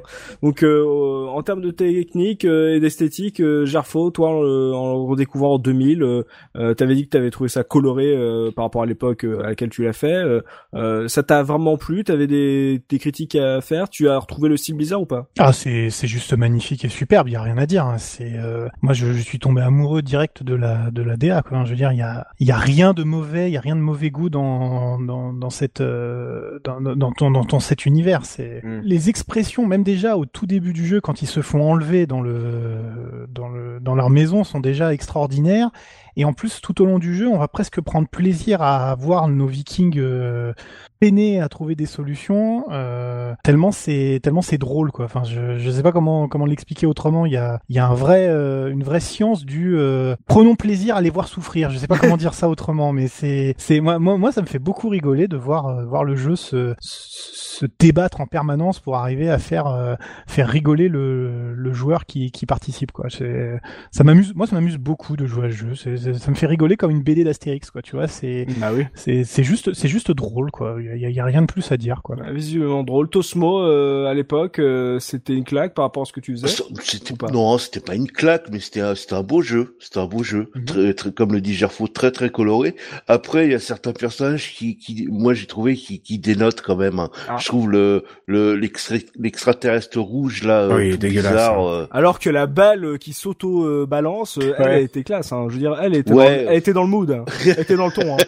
Mais moi, moi, ça me rappelle, moi, ça me rappelle un peu Commander Keen, tu vois, c'est le même type de, c'est le même type de graphisme un peu Mhm. rigolo, quoi. C'est, on se prend pas la tête. Pour les enfants, c'est bien. hein. Je- Après, moi, euh, moi, le, ce qui me faisait marrer, c'était que euh, Olaf, donc euh, avec son bouclier, euh, me rappelait un petit peu à Gare du Nord. Donc euh, gare du Nord, c'est quoi déjà? Ah bah, ça me parle pas parce que pour moi, c'est juste là où je passe tous les matins, quoi, la gare du Nord. Mais euh, voilà, c'est. Non, non, c'est Agar, Agar. J'ai H- compris, j'ai H- compris. Nous avons compris le jeu de mots, merci Tosmo. oui, oui, oui. La gare du Nord, Non, hein, il y a des sacrés titres. à C'était une hein. bande dessinée, mais euh, ça doit parler que qu'aux plus anciens parmi nous. Super, su- super BD d'ailleurs, c'est très très très rigolo. C'est vrai que ça fait très BD. euh, Quand Gerfo a dit Astérix, c'est vrai que dans certains designs, dans les yeux et le nez, c'est vrai qu'il y a un truc qui, qui parle, pour ceux qui aiment la, la BD franco-belge, il y a un truc qui, est- Ouais. qui, est- qui est assez proche et qui, et qui marche euh, vachement bien. Oli, toi, euh, tu l'as fait récemment. Euh, T'en as pensé quoi? Je veux dire, euh, quand tu fais un jeu rétro euh, aujourd'hui, enfin, euh, euh, dans une ère un peu plus contemporaine, euh, comment il passait par rapport à ce que tu fais? Et je l'ai trouvé bah, très sympa visuellement, un peu comme euh, comme dit Gerfo. Et avec le, le recul, c'est très dans ce que fait Blizzard. C'est pas des trucs, c'est pas des jeux qui t'en mettent plein la vue. C'est souvent des technologies euh, qui datent de une ou, plusieurs générations, mais qui sont très bien utilisées et puis euh, qui, et qui font juste le job exactement comme il faut. Quoi. Donc c'est c'est pas un jeu qui va t'en mettre plein la vue à l'époque, j'imagine, mais euh, mais il fait le job et il fait relativement bien en fait. Il est, il est très agréable et très joli. Oui, je pense que le, le gros défi, ça a été de faire marcher un jeu où tu peux jouer avec euh, trois personnages, euh, euh, chacun son tour. Et euh, en fait, en, écoutant, au fil, pendant la discussion, je m'étais en train de me dire que le niveau un peu what the fuck de la fin, vu le nombre de niveaux euh, qu'il y a dans le jeu, c'était limite euh, le bonbon, la, la cerise sur le gâteau pour ceux qui, qui avait eu les nerfs pour arriver jusqu'au bout. C'est le côté genre, eh, je suis sur celui-là. Ouais, sur celui-là, on s'est lâché. Hein. On, vous met tout. On, voilà, on vous met tout. œuf, jambon, fromage dans le mixeur. Il y a pas, amusez-vous. là, nous, on va se coucher, on est mort. Mais il y a, j'imagine qu'il y a un petit côté genre récompense, genre oh dans la cour d'école, t'as jamais fait le dernier monde? Ah, mais tu sais pas ce que tu rates. Non, je te dis pas et tout. Mais c'est incroyable. Il y avait peut-être un petit truc comme ça euh, quand on n'avait pas les codes. Il y avait peut-être euh, justement ce petit secret d'un niveau complètement dingue euh, à la fin. Donc ouais, on va en, esthétique, c'est pas la grosse claque de 92, mais il y a un très beau design, c'est très coloré, c'est très net, avec beaucoup d'efforts sur les animations. Donc si vous aimez ce genre de, de petit délire, bah voilà, jetez-vous sur le jeu, faites mourir vos Vikings pour voir comment ils meurent. c'est toujours très intéressant de faire mourir ces Vikings et, et de voir un peu les univers qu'ils ont proposés. Puis voilà, c'est le début de ce qui devient deviendra Blizzard, donc c'est toujours intéressant de, de s'y replonger, de voir d'où vient le géant euh, aujourd'hui. Donc euh, ça peut être euh, assez marrant. Et puis vous avez vu, il y a beaucoup de niveaux. Et si vous aimez la réflexion, un, un, jeu coloré et chatoyant, bah c'est toujours bien pour faire passer la pilule quand on commence à se dire j'arriverai jamais au bout de cette énigme. voilà, au moins il y a un univers assez assez sympa, assez assez coloré, assez assez assez fun.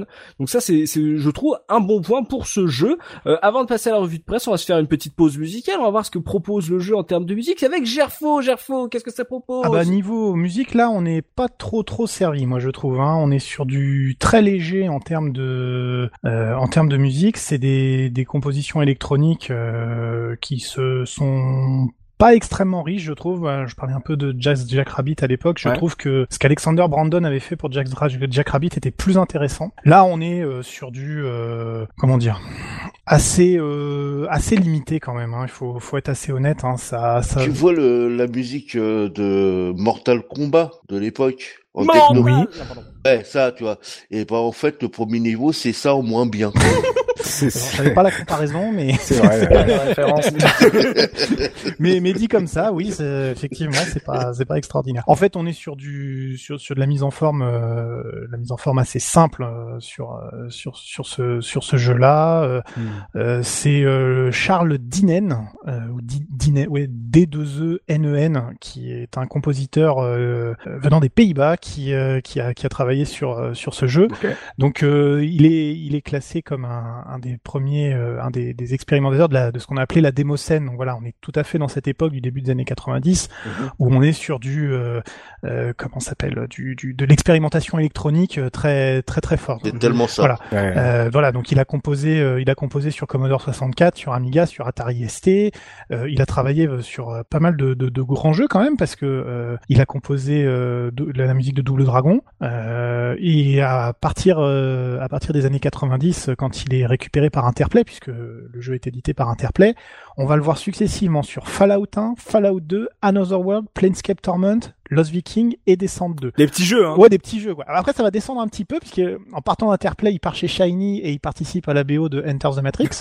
Donc là, c'est un peu moins un peu moins fun, et il finit avec euh, avec des, des choses euh, autour de Need for Speed, de, de la série Need for Speed, et euh, il sortira de, du, du, jeu vidéo euh, en 2013, et là il, il, commencera à composer des choses plutôt euh, plutôt pour lui, destinées voilà plutôt à ses créations électroniques dans son coin. D'accord. C'est quand même quelqu'un d'assez riche. Je pense que ça fait partie de ces jeux expérimentaux où on essaye de on essaye de tester un peu les sons dans tous les sens. On se voilà, on te dit va composer un thème sur des Vikings qui sont perdus dans l'espace. Mmh. Ouais, je coûte pas cher, hein, c'est pour ça que vous m'avez pris, les gars. Hein, je, je vois pas d'autre explication. Enfin, je, parle à sa place, mais je pense qu'il y, y, a beaucoup de choses que ce soit ça. Hein, c'est ouais, juste la musique du niveau qui est vraiment dégueulasse, qui est un peu expérimental, parce qu'après il y a, y a des trucs un peu plus sympas, je trouve. Ouais, non, non, mais je, je, moi j'aime beaucoup euh, la, la, musique de cette époque, hein, tout ce qui est euh, composition électronique, qui amène finalement à la fin des années 90 à tout, toute la musique électro qui va venir dans les jeux que j'aime beaucoup, beaucoup. Donc, euh, je, je, j'ai absolument rien contre, mais mais c'est plus, c'est plus que je pense que c'est encore assez euh, assez euh, expérimental et c'est vraiment assez euh, hasardeux comme comme musique pour à cette époque-là. On est sur quelque chose qui est qui est de la découverte quoi. Et même si Pink Floyd, ça fait 20 ans qu'ils ont expérimenté de l'électro, là on est plus on est sur des trucs qui sont faits avec deux bouts de ficelle quoi. Donc mm. je pense que c'est un petit peu de la musique qui est difficile à écouter le matin dans le train pour se motiver. Voilà, c'est tout ce que je veux dire. Je la mettrai pas dans mm, un. Ou alors ça passe bien sur Mega Drive.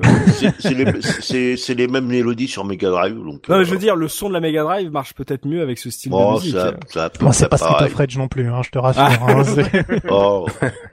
Donc voilà.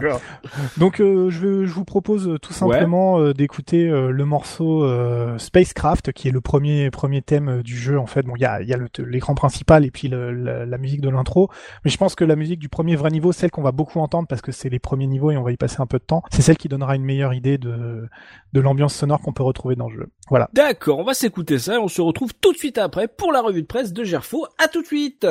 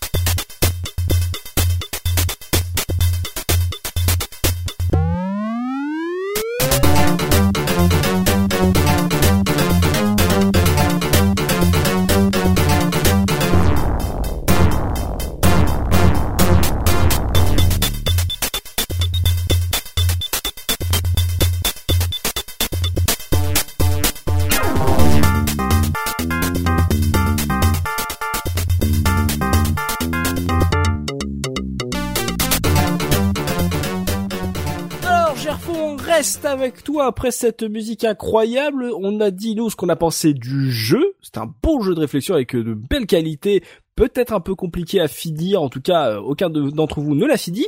Qu'en a pensé la presse à l'époque? Et bah globalement la presse elle était euh, assez enthousiaste autour de ce jeu-là. Euh, une bonne petite surprise qu'ils ont eu le temps de voir venir puisqu'ils ont ils ont pu ils ont pu faire des previews dans les dans les numéros précédents. Mhm. Là je vous ai choisi euh, deux deux petits tests rapides. Donc le premier ça va être celui de joystick numéro 40, un, test de Lord Casque Noir qui pour le coup se Oh, renomme bah. Lord Casque Croûte pour euh, coller un petit peu à la thématique euh, à la thématique de- du jeu. Mhm. Donc ça commence très simplement avec euh, justement un rappel sur la preview qui a été faite. Dans le numéro précédent, notre grand et fidèle ami Seb le Viking vous expliquait tout le bien qu'il pensait de ce programme. Eh bien sachez qu'aussi incroyable que cela puisse paraître, la version PC de The Lost Viking surclasse celle de l'Amiga.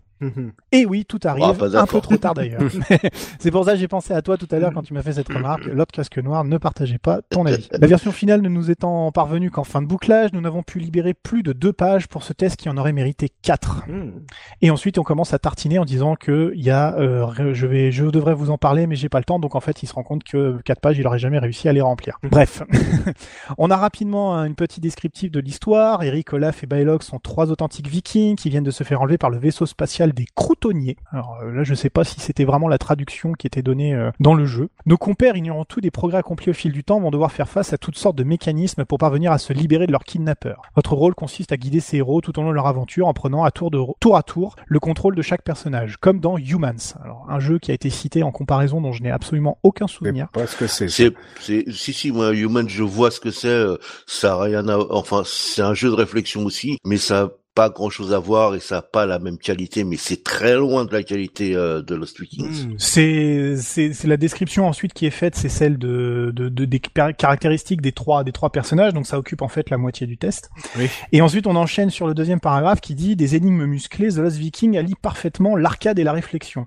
D'un côté, vous êtes confronté à de terribles énigmes, et de l'autre à tout un système d'interrupteurs, de rayons, de tapis roulants, d'ascenseurs, nécessitant de gros réflexes. Mhm. Mais ne vous y trompez pas, les niveaux supérieurs sont de fameux casse-têtes. Olaf devra arrêter les balles à l'aide de son bouclier pendant que Baleog, entre parenthèses le costaud, tirera une flèche sur Nestor, entre parenthèses l'enfoiré, et Kérik, entre parenthèses le rapide, sautera par-dessus Brigitte, entre parenthèses la haie. Voilà, ça c'est fait, c'est la grande époque de La-. Ah, bah oui, mais c'est, Ça, ah, mais c'est l'époque. ben voilà, ça, voilà, on savait vivre, il n'y a pas de mystère là-dessus. Voilà. L'humour est également omniprésent avec des mimiques et des bulles comme dans les BD où les trois vikings s'engueulent entre eux. À ce propos, l'intégralité du texte est en français, ce qui facilite la compréhension de certaines Mmh. énigmes. J'arrête là, sinon je vais me faire repérer. Il y a déjà largement plus de texte qu'il n'en faut pour deux pages, mais on ne sait jamais. Sur un malentendu, Claude n'y verra peut-être que dalle. J'imagine le rédac chef. Et donc on est sur une euh, sur un test qui amène une note de 88%. Ah oui. Avec en, en petit exergue, enfin un jeu de plateforme digne de ce nom, un scrolling de cette qualité ne court pas les rues sur PC. Et c'est vrai qu'on en a pas parlé, C'est mais vrai le- que c'était pas. la qualité du défilement est quand même euh, un point extrêmement fort de ce jeu. Ouais. Euh, musique et bruitage font pleinement par- tirent pleinement parti des cartes sonores. Bien plus qu'un jeu de plateforme, The Lost Viking va mettre vos méninges à rude épreuve. Le programme est entièrement traduit en français. Et le seul point négatif qui est euh, recité, malgré une originalité incontestable et un grand intérêt, le déplacement des trois personnages devient fastidieux à la loupe. Ah, Donc on se retrouve tout à fait dans ce qu'on disait tout à l'heure euh, Mhm. en Ouais. termes de, euh, de points. Alors il y a, y a une- un truc moi qui me fait toujours rigoler, on n'en parle pas souvent, vrai quand on lit les tests. Donc c'est un méga star, un joystick. Ouais. Et il y a, y a cette indication sur les compatibilités, euh, enfin les- les- au- dans le cadre de la note, il y a toutes les petites caractéristiques techniques. Donc on indique qu'il faut 640 kilooctets de mémoire pour pouvoir faire tourner le jeu. ça, ça me fait rigoler. Et que euh, au niveau du son, le, le jeu est compatible Sound Blaster et Adlib. Et ne sont pas cochées les six autres options euh, Covox, Pro Audio, Spectrum, Sound Source, euh, Sound Blaster Pro, etc. Et qu'il faut une sortie VGA. Moi, ça me fait, ça me fait marrer de voir que on, on prend, on prend l'attention quand même encore. On fait plus tellement ça aujourd'hui, mais À, à l'époque, je me souviens de ces, euh, de ces tests-là euh, PC, les premiers, les, quand ça arrivait. euh, effectivement, tu avais euh, en fin de truc, tout- c'est, mais c'était énorme la compatibilité. hein. Mhm. Les- Il y avait tous les matos.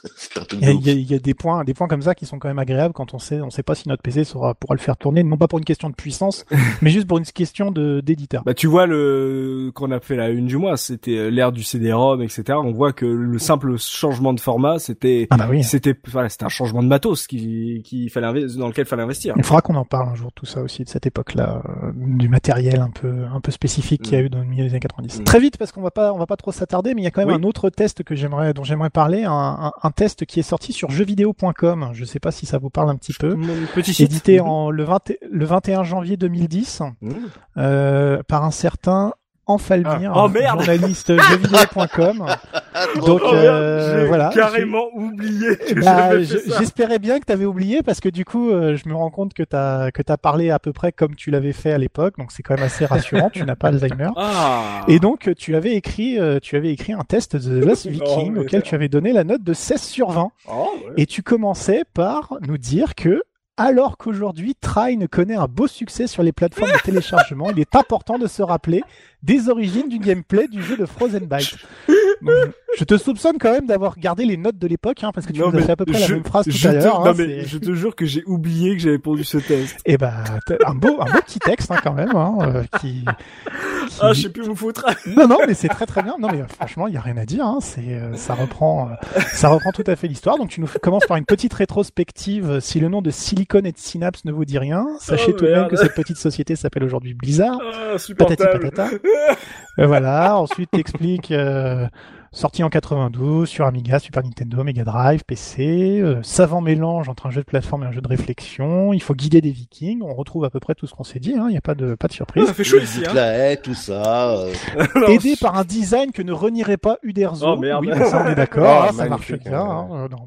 non, mais globalement c'est très, c'est, c'est, ça reprend. euh, Ah, J'étais jeune, un, hein, gros- a 9 ans. hein. ça reprend un gros morceau de, de ce que tu as, de ce, de ce qu'on a échangé euh, tout à l'heure. Il y a quand même un, un petit point, un petit point rigolo Ouais. Euh, quand tu expliques qu'avec le design cartoon, l'ambiance totalement décalée et l'intelligence de son gameplay, Lost Viking reste un jeu fascinant même en 2010. Et à l'instar d'autres grands jeux, il n'a presque pas vieilli. On pourrait lui reprocher la maniabilité un peu complexe, surtout à la manette pour les versions console. Donc là, j'avoue que petite pique pour Tosmo également. Hein. Donc Tosmo, tu n'es d'accord ni avec Joypad ni avec Enfa joué- 2010. T'as joué sur quoi, enfin Sur Mega Drive. Voilà.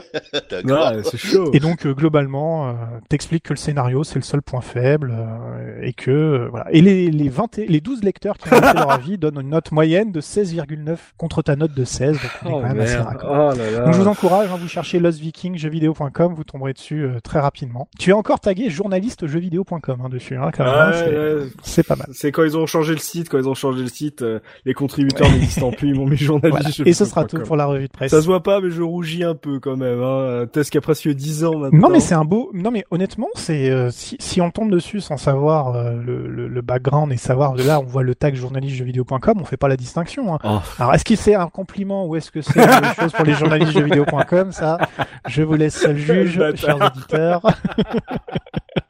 Oh là là, voilà, voilà. On, on- dans cette revue de presse, vous avez vu quand même de, de- d'excellentes plumes. Hein. Dire, Lors des ça. casques noirs, en Falmire, bon voilà. C'est ça, On est un peu Même sur le haut du panier. Hein, ça. On est sur le haut du panier de la presse jeux vidéo française. exactement. Euh, L'un plus que l'autre. On va pouvoir passer aux anecdotes maintenant avec Biscotte, histoire de voir si on a oublié quelque chose, quelques petites choses sur ce jeu, des easter eggs, des, des petites astuces, euh, des trucs qu'on aurait totalement oubliés. Qu'est-ce que tu as à nous proposer, Biscotte? Alors, euh, j'ai pas trouvé grand chose concernant les anecdotes. Ouais. J'ai néanmoins, néanmoins trouvé quand même quelques petites informations intéressantes, enfin, que je trouve intéressantes. Oui.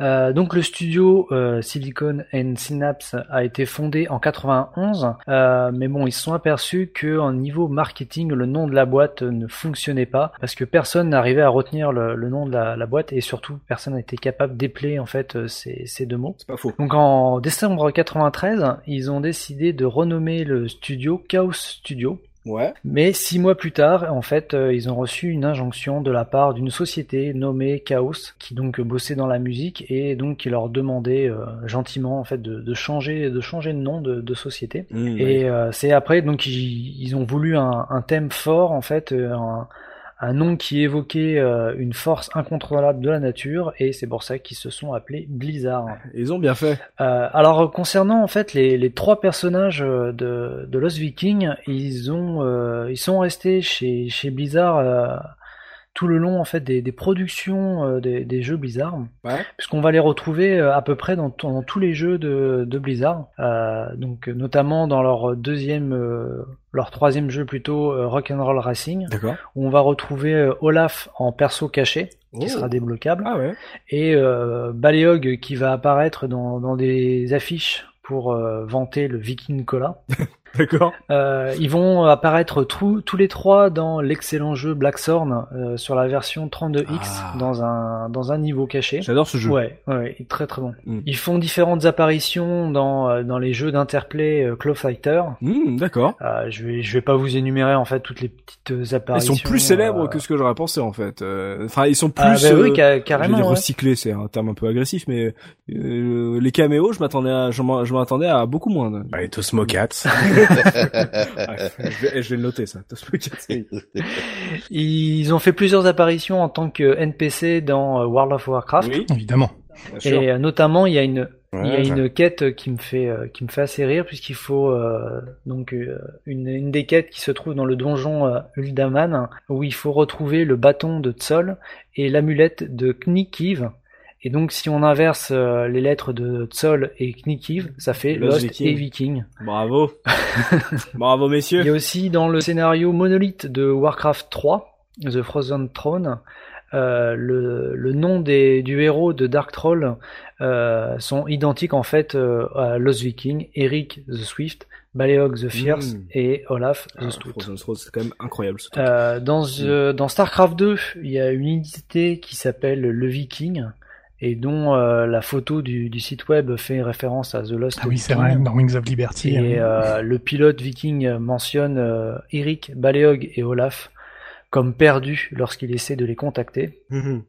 Il y a même un mini-jeu euh, dans la cantine de Battleship Hyperion, euh, toujours dans StarCraft 2. Oui. Et comme euh, le mentionnait en fait euh, Gerfog tout à l'heure, en 2015, euh, ils font une apparition dans Hero of the Storm. Donc on peut euh, avoir euh, les, les trois, euh, trois persos euh, en tant que- qu'unité. Mhm. Super dur à jouer d'ailleurs. hein. Oh la vache. Ah ouais. Euh, ah ouais, c'est bah parce que tu contrôles trois personnages et l'un de ses intérêts c'est justement d'aller sur toutes les lignes à la fois. Hmm. Et il faut, tu joues presque comme un mini RTS en fait euh, au sein d'un MOBA où, où normalement tu te concentres sur toi quoi. C'est Ouais, bien sûr. c'est c'est c'est très dur. C'est le premier que j'ai monté niveau 9, j'adorais leur skin parce que quand tu montais niveau 9, t'avais leur euh, leur skin futuriste de Lost Viking 2 où ils avaient euh, les casques techno avec les néons et tout, c'était Oui. c'était trop beau. Je excusez-moi, je raconte ma vie mais euh, j'ai bien aimé Heroes of the Storm euh, à une époque. Voilà, c'est c'est tout. Non mais c'est intéressant parce que moi je l'ai pas fait donc je, je, je voyais pas du tout la Eh, référence. ils aiment bien euh. les, ils aiment bien les citer, hein, Blizzard. Hein. Ils aiment bien les rappeler. Euh... Ah mais toujours hein, dans tous leurs jeux, euh, peut-être à part Diablo 3 où il y a, y a eu plus vraiment eu de, de POC vers. euh, c'est plus, c'était peut-être plus compliqué de faire de faire de des, des petits Easter eggs euh, liés à ça. Hmm. Mais il y a parce que en fait, je, je, enfin, je- en même temps, je suis en train de couper la parole, mais le, il y a, y a eu une époque où ils ont mis en, en ligne au téléchargement sur Battle.net tous les jeux, de tous les tous leurs premiers jeux et Lost Viking est dispo aujourd'hui sur Battle.net gratuitement si tu le, si tu le télécharges.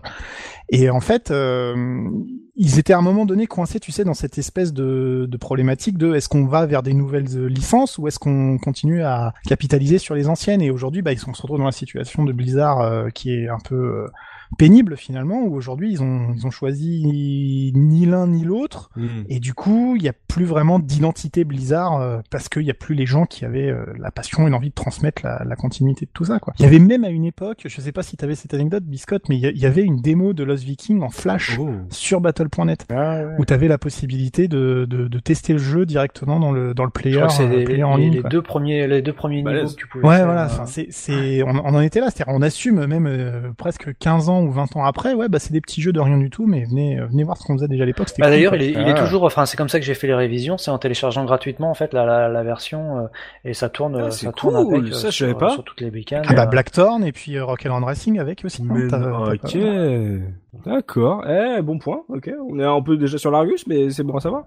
Euh, d'accord, ouais, bah c'est c'est bien, ouais. Plutôt que faire un jeu, euh, au moins voilà, on voit que ils ont commencé, commencé continuer un petit peu à alimenter, voilà, le, le souvenir de de leur vieille licence. C'est toujours euh, sympa pour euh, les fans de la première heure, en tout cas. Quoi d'autre, Biscotte? Euh, bah pour finir rapidement en fait, pour fêter les 25 ans de Blizzard, euh, donc Blizzard a offert aux employés une statuette euh, de qui représentait euh, The Lost Viking. Donc c'est les trois Vikings. euh, Une, une sta- enfin je mettrai une photo sur sur le billet parce que je trouve que la statuette est vraiment super sympa. Ouais.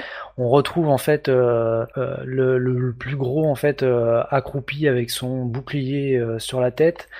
Euh, le un deuxième en fait euh, viking euh, justement sur ce bouclier et le troisième qui est sur les épaules du premier et qui tient une, une longue vue et donc cette euh, statuette euh, est tirée d'un dessin d'un artiste de Blizzard et ils ont offert pour fêter les 25 ans de, de Blizzard cette statuette euh, aux employés et je trouve que euh, au niveau design elle est vraiment superbe Mmh, ouais. et euh, ça donnerait presque envie d'avoir une version moderne de, de ce jeu. Oui, c'est ça, ou au moins un truc qui joue à 3 qui peut être assez sympa, quoi. Est-ce que t'as de, du speedrun, ce genre de truc Alors j'ai été étonné de pas trouver plus de speedrun. Je pense, enfin il y a plus de speedrun sur le 2 que sur euh, que sur le premier, D'accord. Euh, mais il n'y a pas beaucoup de, de personnes qui qui s'intéressent donc au, au, au premier.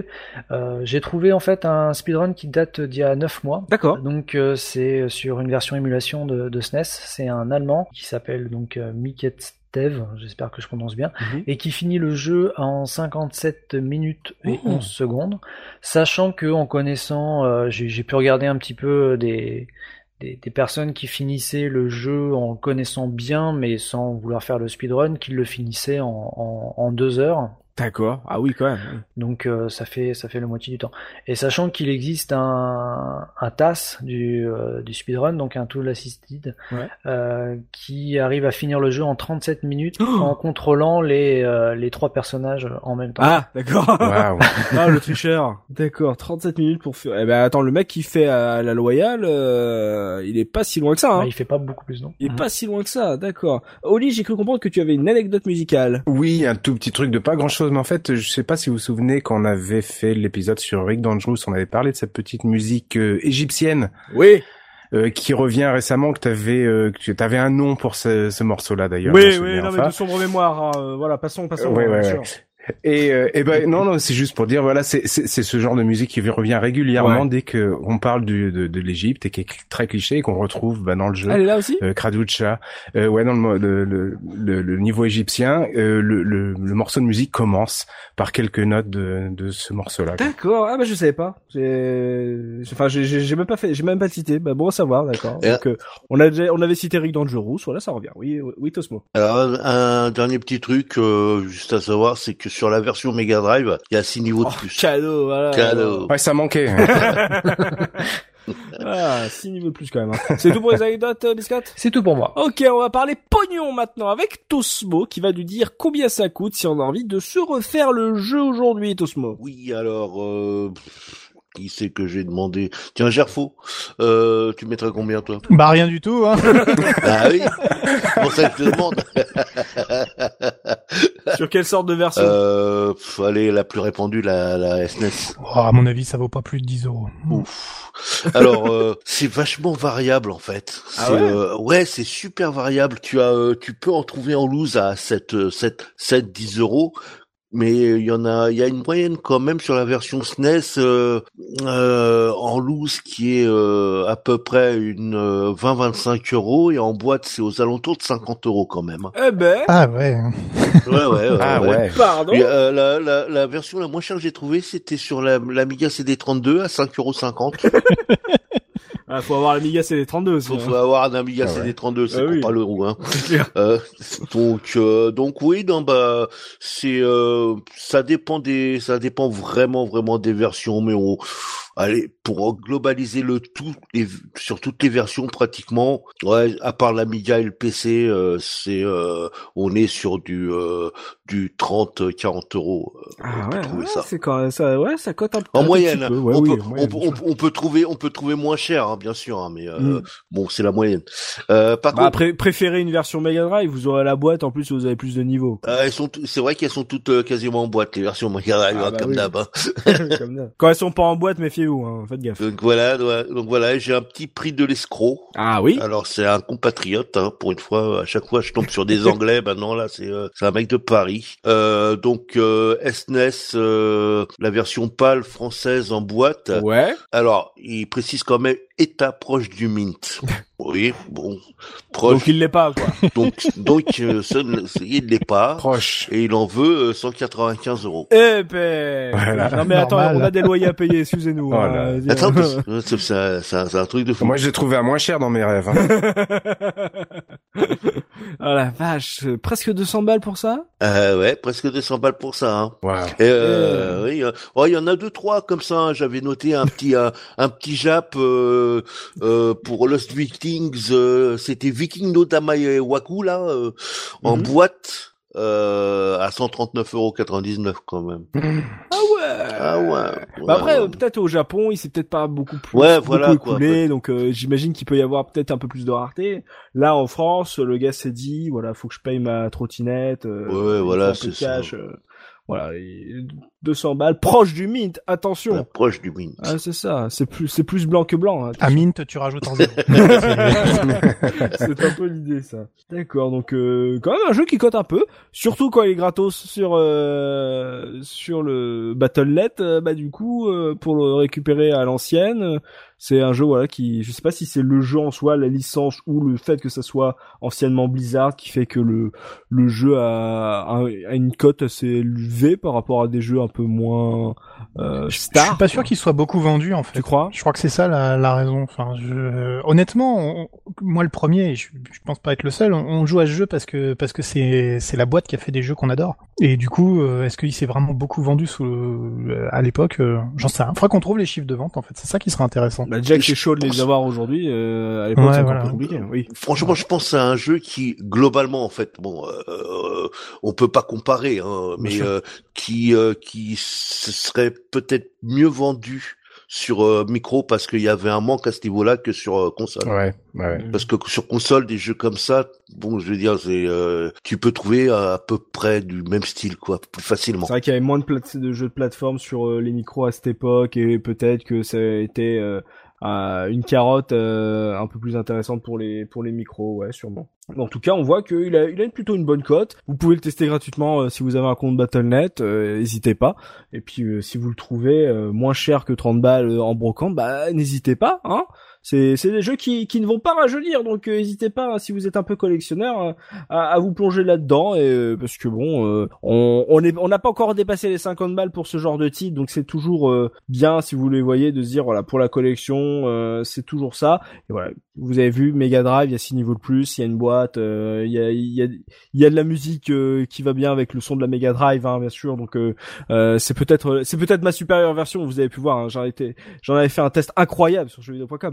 Donc c'est tout pour l'Argus, Tosmo? Euh, ouais ouais, c'est tout pour l'Argus. Ok, bon bah 195 balles sur Paris. Est-ce que je peux vous serrer la main en plus, voilà, pour remercier de ce prix incroyable. Le l'arnaque parisienne est formidable ce prix. Donc c'est là-dessus que va se terminer ce podcast consacré à Lost Vikings et vous pouvez bien sûr poursuivre la discussion avec nous dans les commentaires sur la case.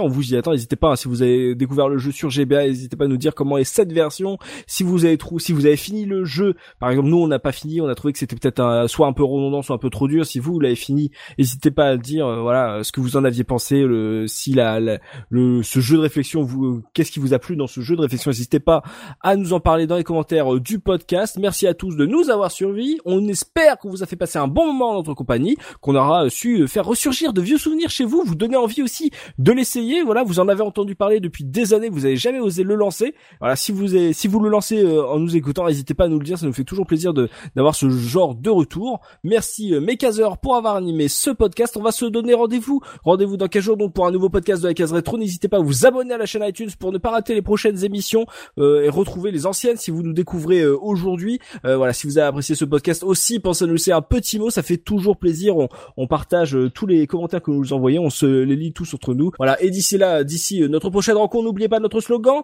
le rétro gaming est l'avenir des consoles next gen. Salut, salut Salut, salut